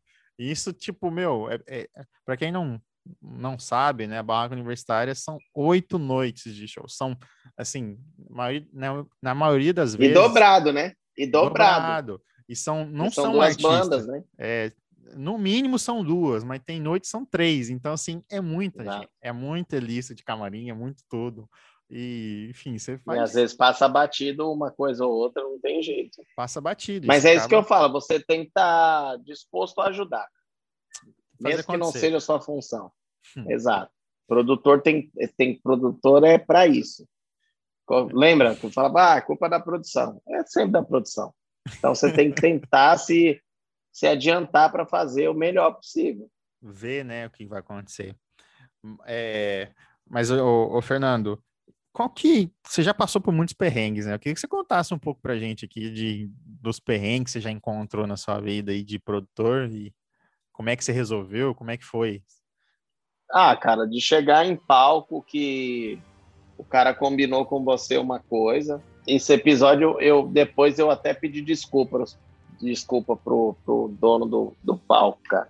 Que eu, eu não fui tão legal com ele assim. Eu fui fazer um Emerson Nogueira em Varginha, aí combinei com o cara, tudo direitinho. O cara falou: Olha, eu não tenho essa mesa tal, nem essa, mas eu tenho essa. Aí eu falei, cara, eu não tenho direito de vetar ninguém. Mas se o seu equipamento tá funcionando, tá legal, tal. Não, tá. Você tem os praticáveis? Não, tenho tudo, não sei o que, não sei o que. Só que o valor dele era muito inferior a que a outra equipe de som ia cobrar. E aí, pô, aquela coisa, eu não posso mexer no dinheiro do contratante. Eu falei, olha, a empresa certa para fazer o show do Emerson é a empresa X mas você está dizendo que não tem dinheiro para pagar a empresa X. Então, você tem que ir na empresa Y. Tudo bem. Só que pontuei tudo que o cara não conseguia atender e queria colocar uma outra. Aí, beleza. E assim, estava esgotado de os ingressos. Então não era o cara não é que o evento estava ruim, porque acontece muito isso, ah, pô, a venda tá fraca, pô, não dá para colocar isso, posso cortar, não sei o que, enfim. Eu falei, ó, só vou te pedir uma coisa. As duas empresas são da sua cidade, eu não tenho nada com nenhuma das duas. Só que eu falei que a empresa melhor é essa, a outra é mais ou menos. Mas ele tá falando que vai atender a gente. A conta e risco é sua, beleza? Não, beleza. Fui bem claro com o contratante. Falei, ó, não posso te falar para pagar o valor do cara lá, mas beleza. Fechou? Fechou. Cara, quando a gente chegou para montar, o, o praticável era um madeirite e aquelas caixas da escola engradado de cerveja. Cara, a hora que eu vi aquilo, eu falei: se o praticável é assim, imagine o resto. Resumindo, cabo de microfone arrebentado, não sei o quê. Enfim, cheguei no cara, falei, chamei o contratante, falei, e agora? Como que a gente faz? Eu cancelo o show, vou embora. Mas assim, isso depois da equipe espremendo a mesa e não sei o que para fazer o show. Falei, e aí? Dele, não, pô, e se trouxer uma outra mesa? Eu falei, não, o problema não é trazer uma outra mesa. Ele não tem cabo bom para ligar essa mesa que está aqui, ele não vai ter cabo para ligar a outra. Olha o praticado. Não sei o que. Aí eu usei uma expressão que eu, eu fiquei bem chateado comigo depois. Eu falei, cara, você não tem condição de atender Emerson Nogueira. Quando você escutar Emerson Nogueira, você tem que chegar para o contratante e falar: não, não estou apto a atendê-lo. Minha empresa não é boa para isso. E aí, depois que eu fiquei bem nervoso assim, mas não alterei a voz. Fiquei assim. E aí ele pegou e falou: é, não posso fazer nada para você. Aí eu falei, virei pro contratante e falei: olha, se ele não pode fazer, eu também não consigo fazer. Vê aí o que você vai resolver, porque desse jeito não dá para fazer o som, o show. Resumindo, aí trocamos algumas coisas, o show rolou mal e porcamente, mas aí depois eu cheguei pro dono da empresa e falei, olha, desculpa, eu não tinha o direito de falar daquele jeito com você, mas, cara, reveja essas suas negociações, porque desse jeito você não vai trabalhar mais. Eu não tenho direito de te vetar mais, infelizmente, com a gente não dá para você trabalhar.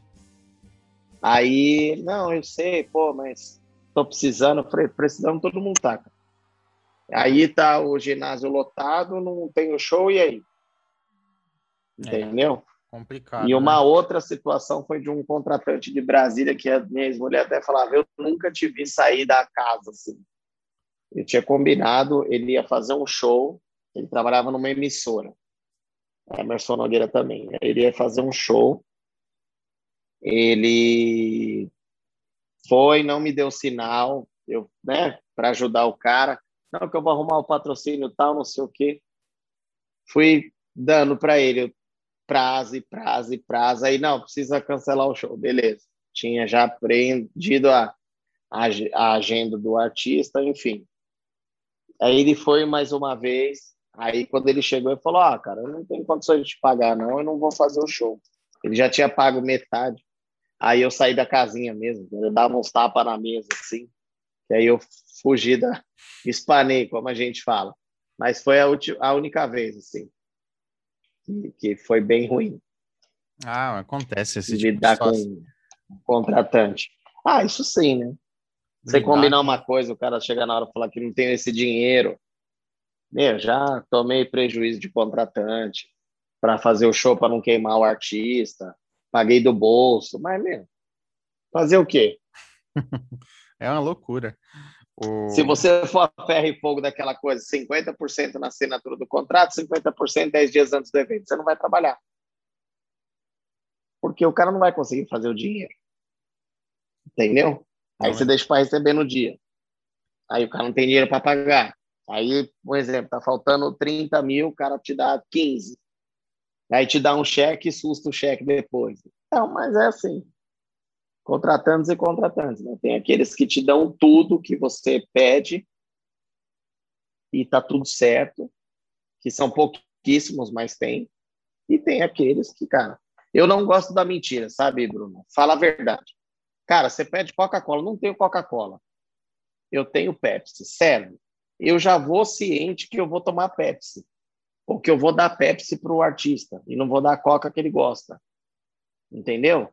Então, fala a verdade, porque você já vai preparado. Agora, a surpresa me derruba. Me tira do sério, aí não é legal. É, ninguém gosta, né? Chegar e saber do problema na hora ali é complicado. Exatamente.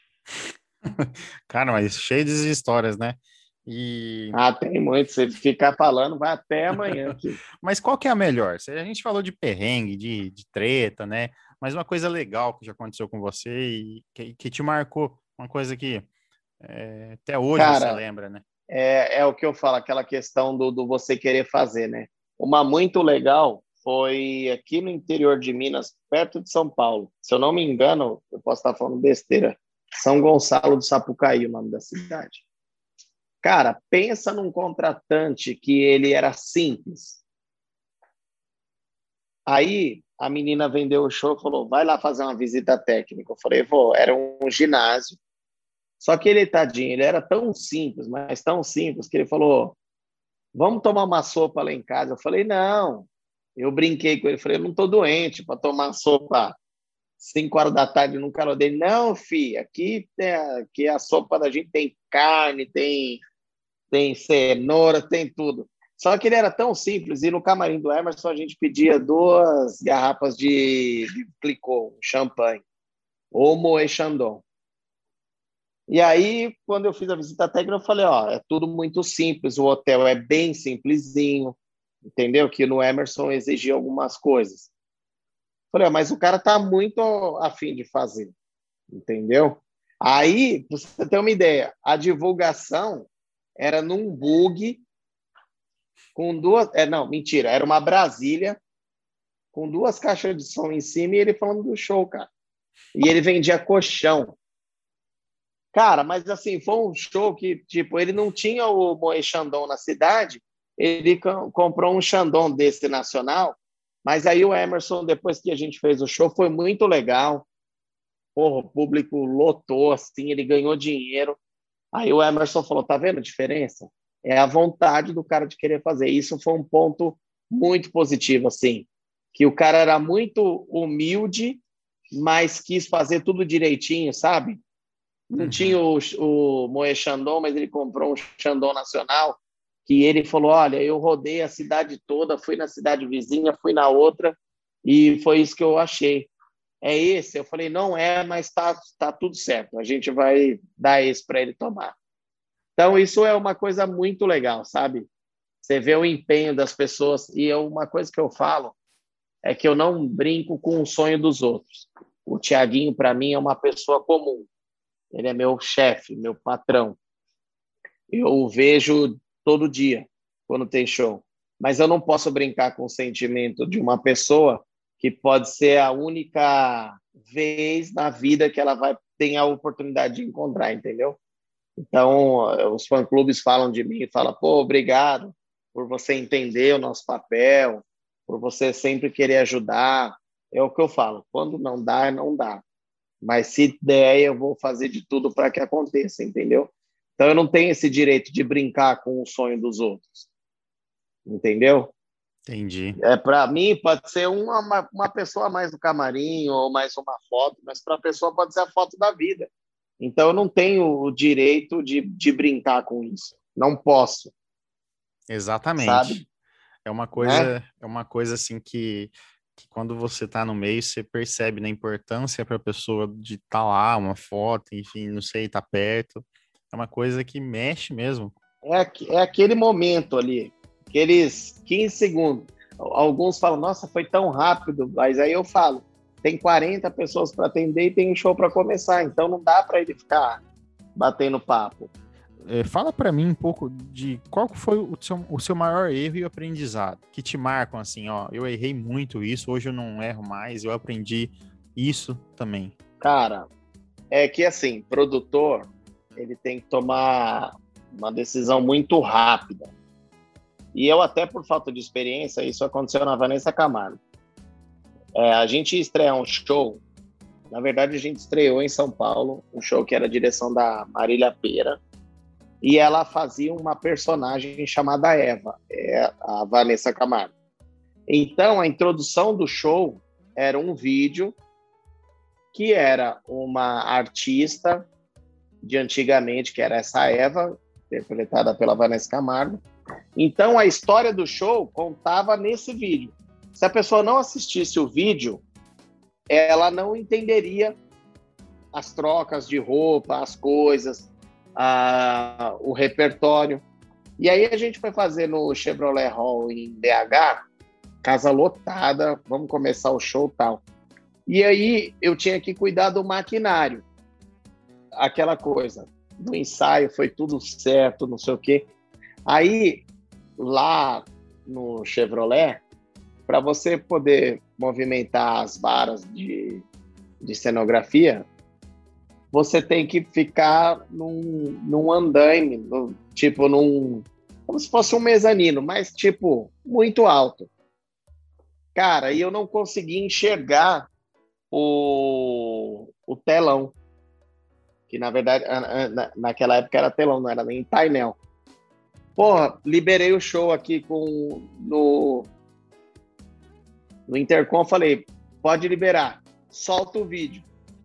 O cara soltou o vídeo. E o vídeo tinha, a história tinha mais ou menos uns dois minutos e meio, três. Quando começou, eu tava em uma parte, eu vi que começou a rolar e eu saí, tipo, andei uns quatro passos para poder movimentar o rapaz do maquinário. Rapaz, não sei o que, que aconteceu, o vídeo parou de passar só que eu não vi. Aí o cara gritou. Quando eu voltei para cá para olhar, eu fui descer. Aí eu não tive a percepção de falar, corta o som e fecha a cortina. Vamos detectar o erro do, do painel, do, do telão e voltar. Cara, esse foi o grande erro da minha carreira até hoje, foi isso aí. Porque assim, eu tinha instantes para resolver. Aí, na cabeça de um cara de 23 anos, passa o quê? Se eu fechar a cortina e apagar e desligar o som, o que, que o público vai começar a vaiar? Eu não sei quanto tempo eu vou resolver esse problema, porque não foi uma queda de energia, foi um, um telão que não funcionou. O vídeo estava rolando, depois a gente descobriu que o cara passou o cabo do lado de um, do gradil. Quando começou o show, movimentou, movimentou, esmagou o cabo, cortou o sinal. Então, a minha a minha tomada de decisão para aquele momento foi errada, mas depois que a gente descobriu o defeito, foi acertado. Porque se eu corto tudo, eu não ia conseguir esticar o cabo do painel, do, do telão, até a central, que era lá do lado do PA, com a casa lotada. Entendeu? Então, assim, isso eu tenho na minha conta que foi um erro, mas que no final do show, quando acabou, eu fui descobrir e tal. Eu falei, foi assertivo a minha minha decisão, mas cara, aí ninguém entendeu nada, isso gerou um estresse. Pô, como que faz? Porra, o pessoal queria bater no cara do, do painel, do, do, telão. Eu falei, cara, o cara não tem culpa. Que eu sou sempre o da, da bandeira branca, sabe? Para acalmar os ânimos, sabe? Uhum. Sou da turma do deixa disso. Entendi. Foi esse, assim, um erro que eu levo para a vida, foi esse aí. E aprendizado? Ah, você, cara, você aprende todo dia. Para você ter uma ideia, um dia a gente. Eu, sabe quando te dá um, um branco assim e você fala a coisa tá óbvia ali para você resolver era uma logística de uma cidade para outra e tinha horário cara eu quebrando a cabeça eu sentei com a equipe assim falei meu aí o Xuxa do nada falou Piri eu vou de caminhão cara faz o show aqui eu vou de caminhão e isso era uma solução que a gente já tinha tomado em outras ocasiões e tinha rolado super bem Aí eu parei, falei, cara, como que eu não vi isso? Aí falei para equipe, falei, tá vendo por que, que a gente é um time? Por isso, eu não estava enxergando o óbvio, veio você e falou que a gente, o que a gente tinha que fazer. Então, esse meu tipo, de meu modo de gerir é assim, todo mundo tem voz ativa comigo, dentro do respeito, entendeu? Uhum. Mas todo mundo pode opinar, todo mundo pode falar, isso está legal, isso não está, isso funciona, isso não funciona. Porque eu estou produtor geral, mas eu não sou o sábio. Uhum. É, ninguém, ninguém tem todas as respostas, né? Ninguém sabe tudo, né? Mas, realmente. Esse é o aprendizado, cara, é escutar todo mundo. é isso aí. Tem o meu maior legado é isso aí. Você já conheceu vários, né? Não tem nem o que falar. Trabalhou com o Zezé, Vanessa, enfim, trabalho com o Tiaguinho. Mas qual foi o artista que você conheceu por meio da profissão que, que você era fã, que foi legal ter tá perto, assim, porque Assim, a, a, a, sua profissão te colocou perto de alguma pessoa que você achou muito legal, que você não imaginou que ia conhecer? Cara, eu, eu falo que é o seguinte, eu, de onde eu vim, o certo era eu trabalhar numa fábrica de instrumento cirúrgico e ficar por Pirituba mesmo. Entendeu? Uhum. Então, assim, eu nunca imaginei na minha vida andar de avião. Nunca. Isso era uma coisa que para mim era surreal. E não estou me vitimizando, tá? Falando que ah, passou fome. Não passei fome. Quase, mas não passei. Mas assim, era, era uma coisa que era um, era um, um degrau muito alto. Eu não me imaginava. E nunca passou pela minha cabeça conhecer pessoas que eu via na TV. Então, assim, é... eu amo futebol, consumo muito futebol. E eu, e eu sempre falei, duas pessoas que eu gostaria de ter tirado foto, que um dia eu, eu se eu visse, eu pediria foto. Era o Pelé e o Ronaldo Fenômeno. Uhum. Só que quando eu comecei a trabalhar com isso, o Ronaldo Fenômeno veio depois, óbvio, né? Mas eu falava, pô, esse cara eu, eu gostaria de tirar uma foto, porque eu acho ele muito fera, a história de vida dele e tal. E uma outra, um outro artista, depois eu, vou terminar essa história. A primeiro, um artista que quando eu olhei, sabe, eu tava montando uma bateria num programa, era o programa da Xuxa. Aí o Zezé de Camargo, eu tava montando a bateria aqui, aí eu vi um vulto aqui assim. Aí eu fiz assim, e voltei e olhei de novo, era a Xuxa. Aí, naqueles dois segundos que eu olhei para a cara dela, passou um filme.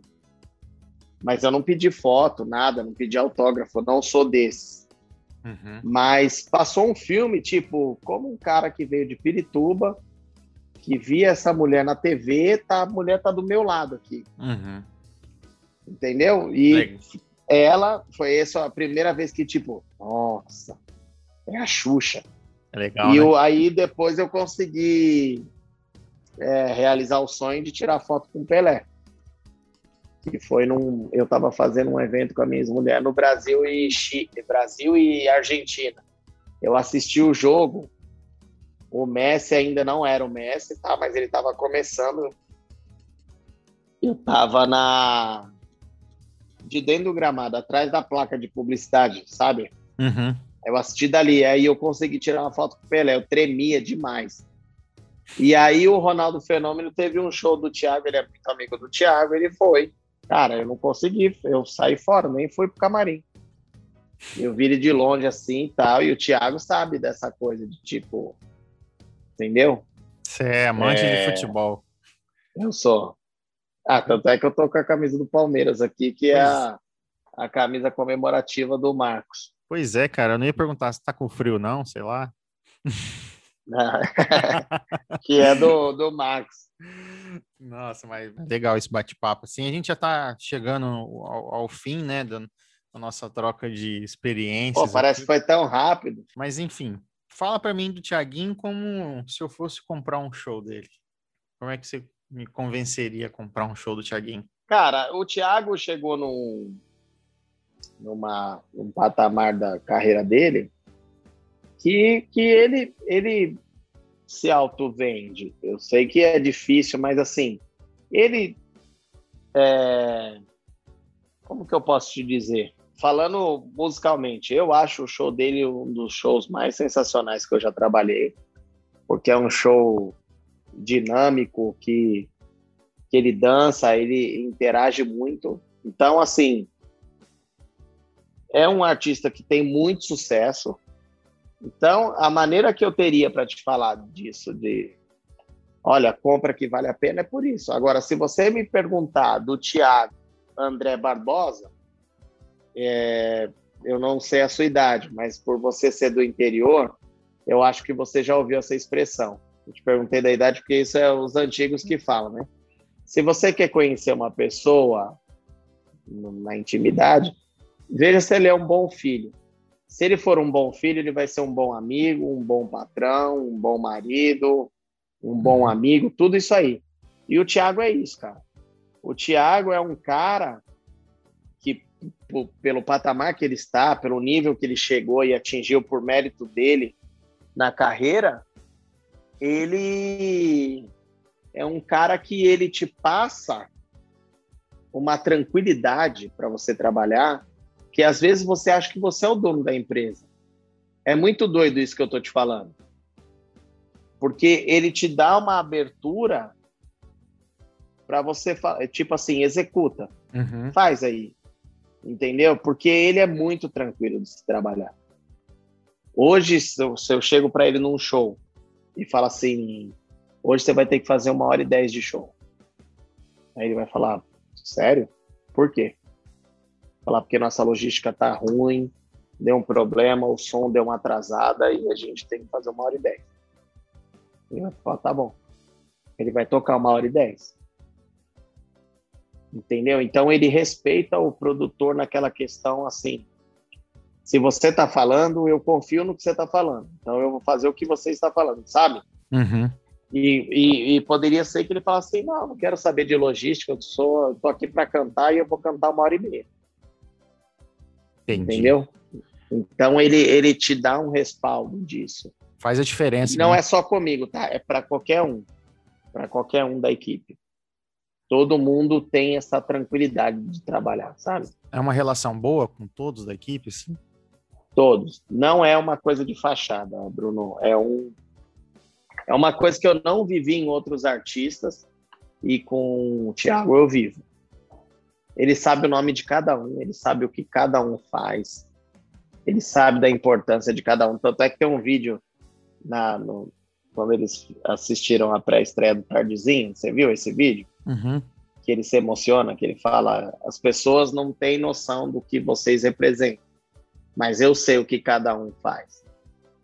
E eu agradeço do fundo do meu coração que aí ele começa a chorar. Uhum. E é uhum. aquilo. O Thiago sabe o nome, não é que ele sabe, ah, é o apelido. Não, ele sabe o nome das pessoas. Ele faz questão de mandar parabéns no dia do aniversário das pessoas. Então ele, ele fala muito para mim assim: é, muito obrigado pela sua entrega. Mas a minha entrega é fruto do que ele passa para gente. Ninguém consegue trabalhar com o Thiago e entregar 50%. Todo mundo vai no limite. Entendeu? Até onde a saúde permite. É assim que a gente faz. E é num todo, não é só o Fernando Pirituba, que é o produtor geral, não é só o Prateado, que é o diretor musical, não é. Não, todo mundo. Todo mundo corre por ele, sabe? Como se fosse aquela coisa assim: ele é o craque do time, mas a gente vai dar carrinho por ele e, e ele vai resolver para a gente. É que ele fala, eu só subo e canto, mas para eu subir e cantar, eu sei da tranquilidade que vocês me dão. E ele transforma essa tranquilidade para a gente. Que legal. Entendeu? É muito, é muito legal. São coisas assim, que a assim, gente não tem noção, né? Tem... Não, ele é muito gente da gente, assim ele participa mesmo, assim, das tomadas de decisões. Tudo, e... tudo. Ele não é um artista que fica olhando do, do lado de fora e tipo, ah, vamos ver. Não, ele participa. Pô, dá para fazer, é legal para fazer, então vamos fazer. Se deixar, ele atende todo mundo já... também no camarim, né? Atende. Não, às vezes a gente que, que, que breca. Por ele, ele ficaria. É igual cantar. Ele fala: eu sonhei a minha vida inteira em fazer isso que eu faço. Então não tem por que agora que eu consegui fazer o que eu faço e vivo do que eu gosto de fazer, que eu tenho que mudar. O Thiago, eu, eu olho para ele hoje, eu vejo a mesma gana de quando eu entrei em 2012, que era um cara que saiu de um grupo muito famoso e que era estourado e está começando a carreira solo. Hoje, se ele tiver que andar 12 horas dentro de um ônibus, ele vai andar sem chiar. Entendi. Entendeu? É claro que tem nove anos nessa história de você de cansaço, né? Uhum. O e... corpo já não aguenta mais tanto. É, você já pensou em parar de trabalhar com entretenimento alguma vez? Já. Como é que foi? Já. Cara, não é que assim, eu vivo disso, é isso que me consome, é isso que que faz eu criar minha filha, é isso que me fez ser o que eu sou hoje, questão de caráter, de, de tudo, mas tem uma. Eu não sei para qual time que você torce, não sei se você consome tanto o futebol, mas não é porque eu sou palmeirense, é porque esse técnico do Palmeiras eu acho ele muito inteligente, o Abel Ferreira. E ele falou uma coisa quando foi campeão da Libertadores, que ele falou: hoje eu sou o campeão da América, entrei para a história de um grande clube, mas eu deixei de ser. É, hoje eu sou um péssimo pai, um péssimo irmão, um péssimo filho, um péssimo marido. Por quê? Porque eu vim para cuidar do meu lado profissional. Eu deixei minha família em Portugal e vim para cá. Eu estou em débito com as minhas filhas, com a minha mãe, com meu pai, com meus irmãos, enfim. E é isso. As pessoas não entendem que a vida da gente é corrida. E eu sou um cara muito caseiro, então, às vezes, quando eu chego de viagem, eu não tenho ânimo para sair, para ir para casa de irmão, eu não tenho mais os meus pais, né? São falecidos, mas eu não. E as pessoas me cobram isso. Hoje eu quero ficar com a minha mulher dentro de casa, aí faz um jantar aqui ou faz um almoço, é isso que eu, que eu quero. Uhum. Entendeu? Agora eu tenho a minha filha e eu tenho que ficar com a minha filha, dividir esse tempo. E, e, as pessoas não entendem isso, as pessoas só sabem apontar o dedo e criticar, porque é, dinheiro não é tudo. Isso é muito bonito de se falar, Bruno. Mas quando você está com a conta bancária azul, quando você pode Hoje eu adoraria ter o final de semana livre. Eu hum. te, estou tendo devido à pandemia, mas a minha conta está vermelha. Então, assim, é muito difícil você equilibrar os dois. Eu, eu, eu entendo Sim. que muitas pessoas estão passando por o que eu estou passando, mas é isso. Hoje eu, eu, eu participo mais da criação da minha filha porque ela veio a pandemia então eu vou, a minha filha não é de São Paulo, ela mora em outra cidade, aí eu busco e ela fica um pouco comigo, aí eu devolvo. Então é isso. Hoje, se você falar assim, você se arrepende, a palavra não é arrependimento, mas eu gostaria de ter outra profissão. É fácil falar agora, com 25 anos de carreira? Óbvio que é. Porque se eu tivesse qualquer outra carreira com 25 anos, eu estaria quase para me aposentar entendeu? Uhum. Então, assim, ah, mas você só tem 43 anos, sim, mas fica um dia em Porto Alegre, outro dia em Manaus, outro dia em Maceió, outro dia em Recife. Entendi. No começo é a legal, né? Quase, é, é porque é no, o novo. É você fazer isso 180 vezes no ano. E aí? O ano tem 365 dias, cara. Como você vai dividir o restante? entendeu? Então, Entendi. Então, assim, eu já pensei em parar, já, porque, assim, o, o corpo vai pedindo, né? Essa coisa de noite mal dormida é o que eu falo para as pessoas. A gente vai passando no cartão de crédito, uma hora essa fatura vai chegar. E aí, quando você vai ver, você está 15 quilos do, acima do peso. Não é meu caso, estou 7, mas entendeu? Aí você está com insônia, não sei o que, igual eu te contei do estágio do menino que falou que estava passando fome. Eu, eu escrevi no grupo, falei, antes do passar fome, isso é o último estágio, o passar fome. Mas antes disso vem a depressão, uhum. vem você se sentir um inútil, porque essa pandemia parou o setor do, de eventos. Entendeu? Uhum. Então, assim, você, sabe, quando fechou uma live aí, aquela coisa de mandar mensagem para as pessoas, vou fazer o roteiro, você se sentir útil. E a gente não está se sentindo útil. É. Entendeu? Então, é, é, é, muito é triste, né? É triste, cara, é muito triste. E assim, a, a produção, o ramo de eventos, técnico de som, técnico de luz, é uma coisa que você pode trabalhar com 60 anos. O seu antenor, assim, ele tinha 75 anos, cara e não me dava um pingo de trabalho. Não chegava atrasado. Por quê? Porque ele amava tocar. era a vida do cara aquilo. Entendeu? Então, assim, qual outro ramo que consegue atingir até essa idade? Um médico vai exercer a função dele com 75 anos? Você teria coragem de entregar? Ah, preciso fazer uma cirurgia do coração. Quantos anos tem seu médico? 75.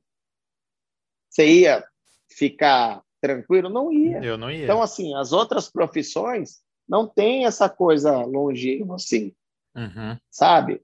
Tem os prós e os contras, mas eu já parei para pensar de, pô, aí eu vejo meus amigos fazendo planos, pô, vamos viajar esse final de semana para a praia, ou vamos para um sítio, ou, pô, aniversário da minha filha, você vem? Não, não vou.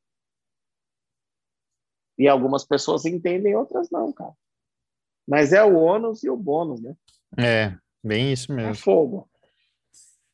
Complicado, né? Não é fácil, não. Mas é, mas eu, cara, eu adorei o papo.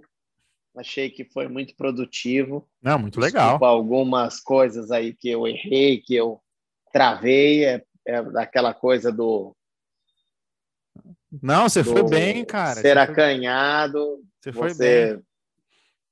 Já deixa aí, eu quero, que você, né? eu quero que você deixe uma mensagem aqui para quem está ouvindo a gente, os amantes do, do Tiaguinho, os produtores que estão ouvindo, esses, esses as os curiosos, né, de conhecer quem é o Pirituba, quem é tá, tá por trás da produção geral aí do artista, de já teve de outros artistas, né, que são considerados aí no, no Brasil. Deixa uma mensagem para esse público aí, pra gente. cara, a mensagem que eu deixo é que tenha prazer em fazer o- qualquer coisa que seja.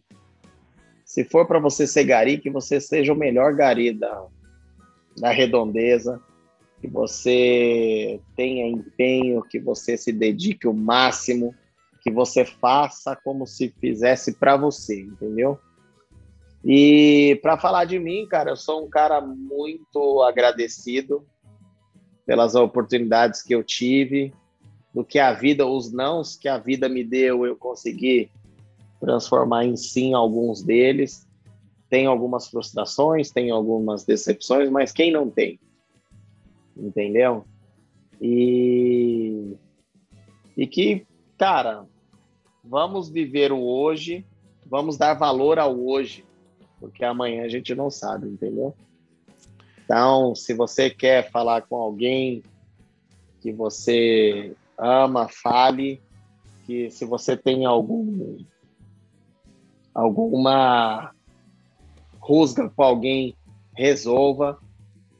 Sabe, eu sei que é difícil, a palavra perdão é muito forte, mas eu sei que é difícil, eu tô falando porque eu sou sa- sagitariano, é muito difícil você passar por cima.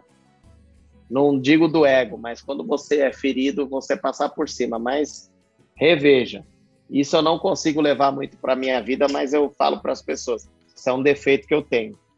Mas e tente ajudar, cara. Sempre seja solícito, que uma hora vai dar certo. E para falar sobre essa pandemia, se cuidem. O negócio não é brincadeira. Não estou aqui para falar nem de Bolsonaro, da direita e nem da esquerda. Eu acho que está tudo muito pífio. Mas, assim, não é brincadeira. Eu falei no, no grupo de futebol. Esse vírus é pesado. Eu tive, o meu foi, foi brando, mas graças a Deus. Mas, assim, tá mais próximo do que a gente imagina. cara. Pois é. Muita gente morrendo. Batemos hoje 3 mil e quase 3.200 mortes.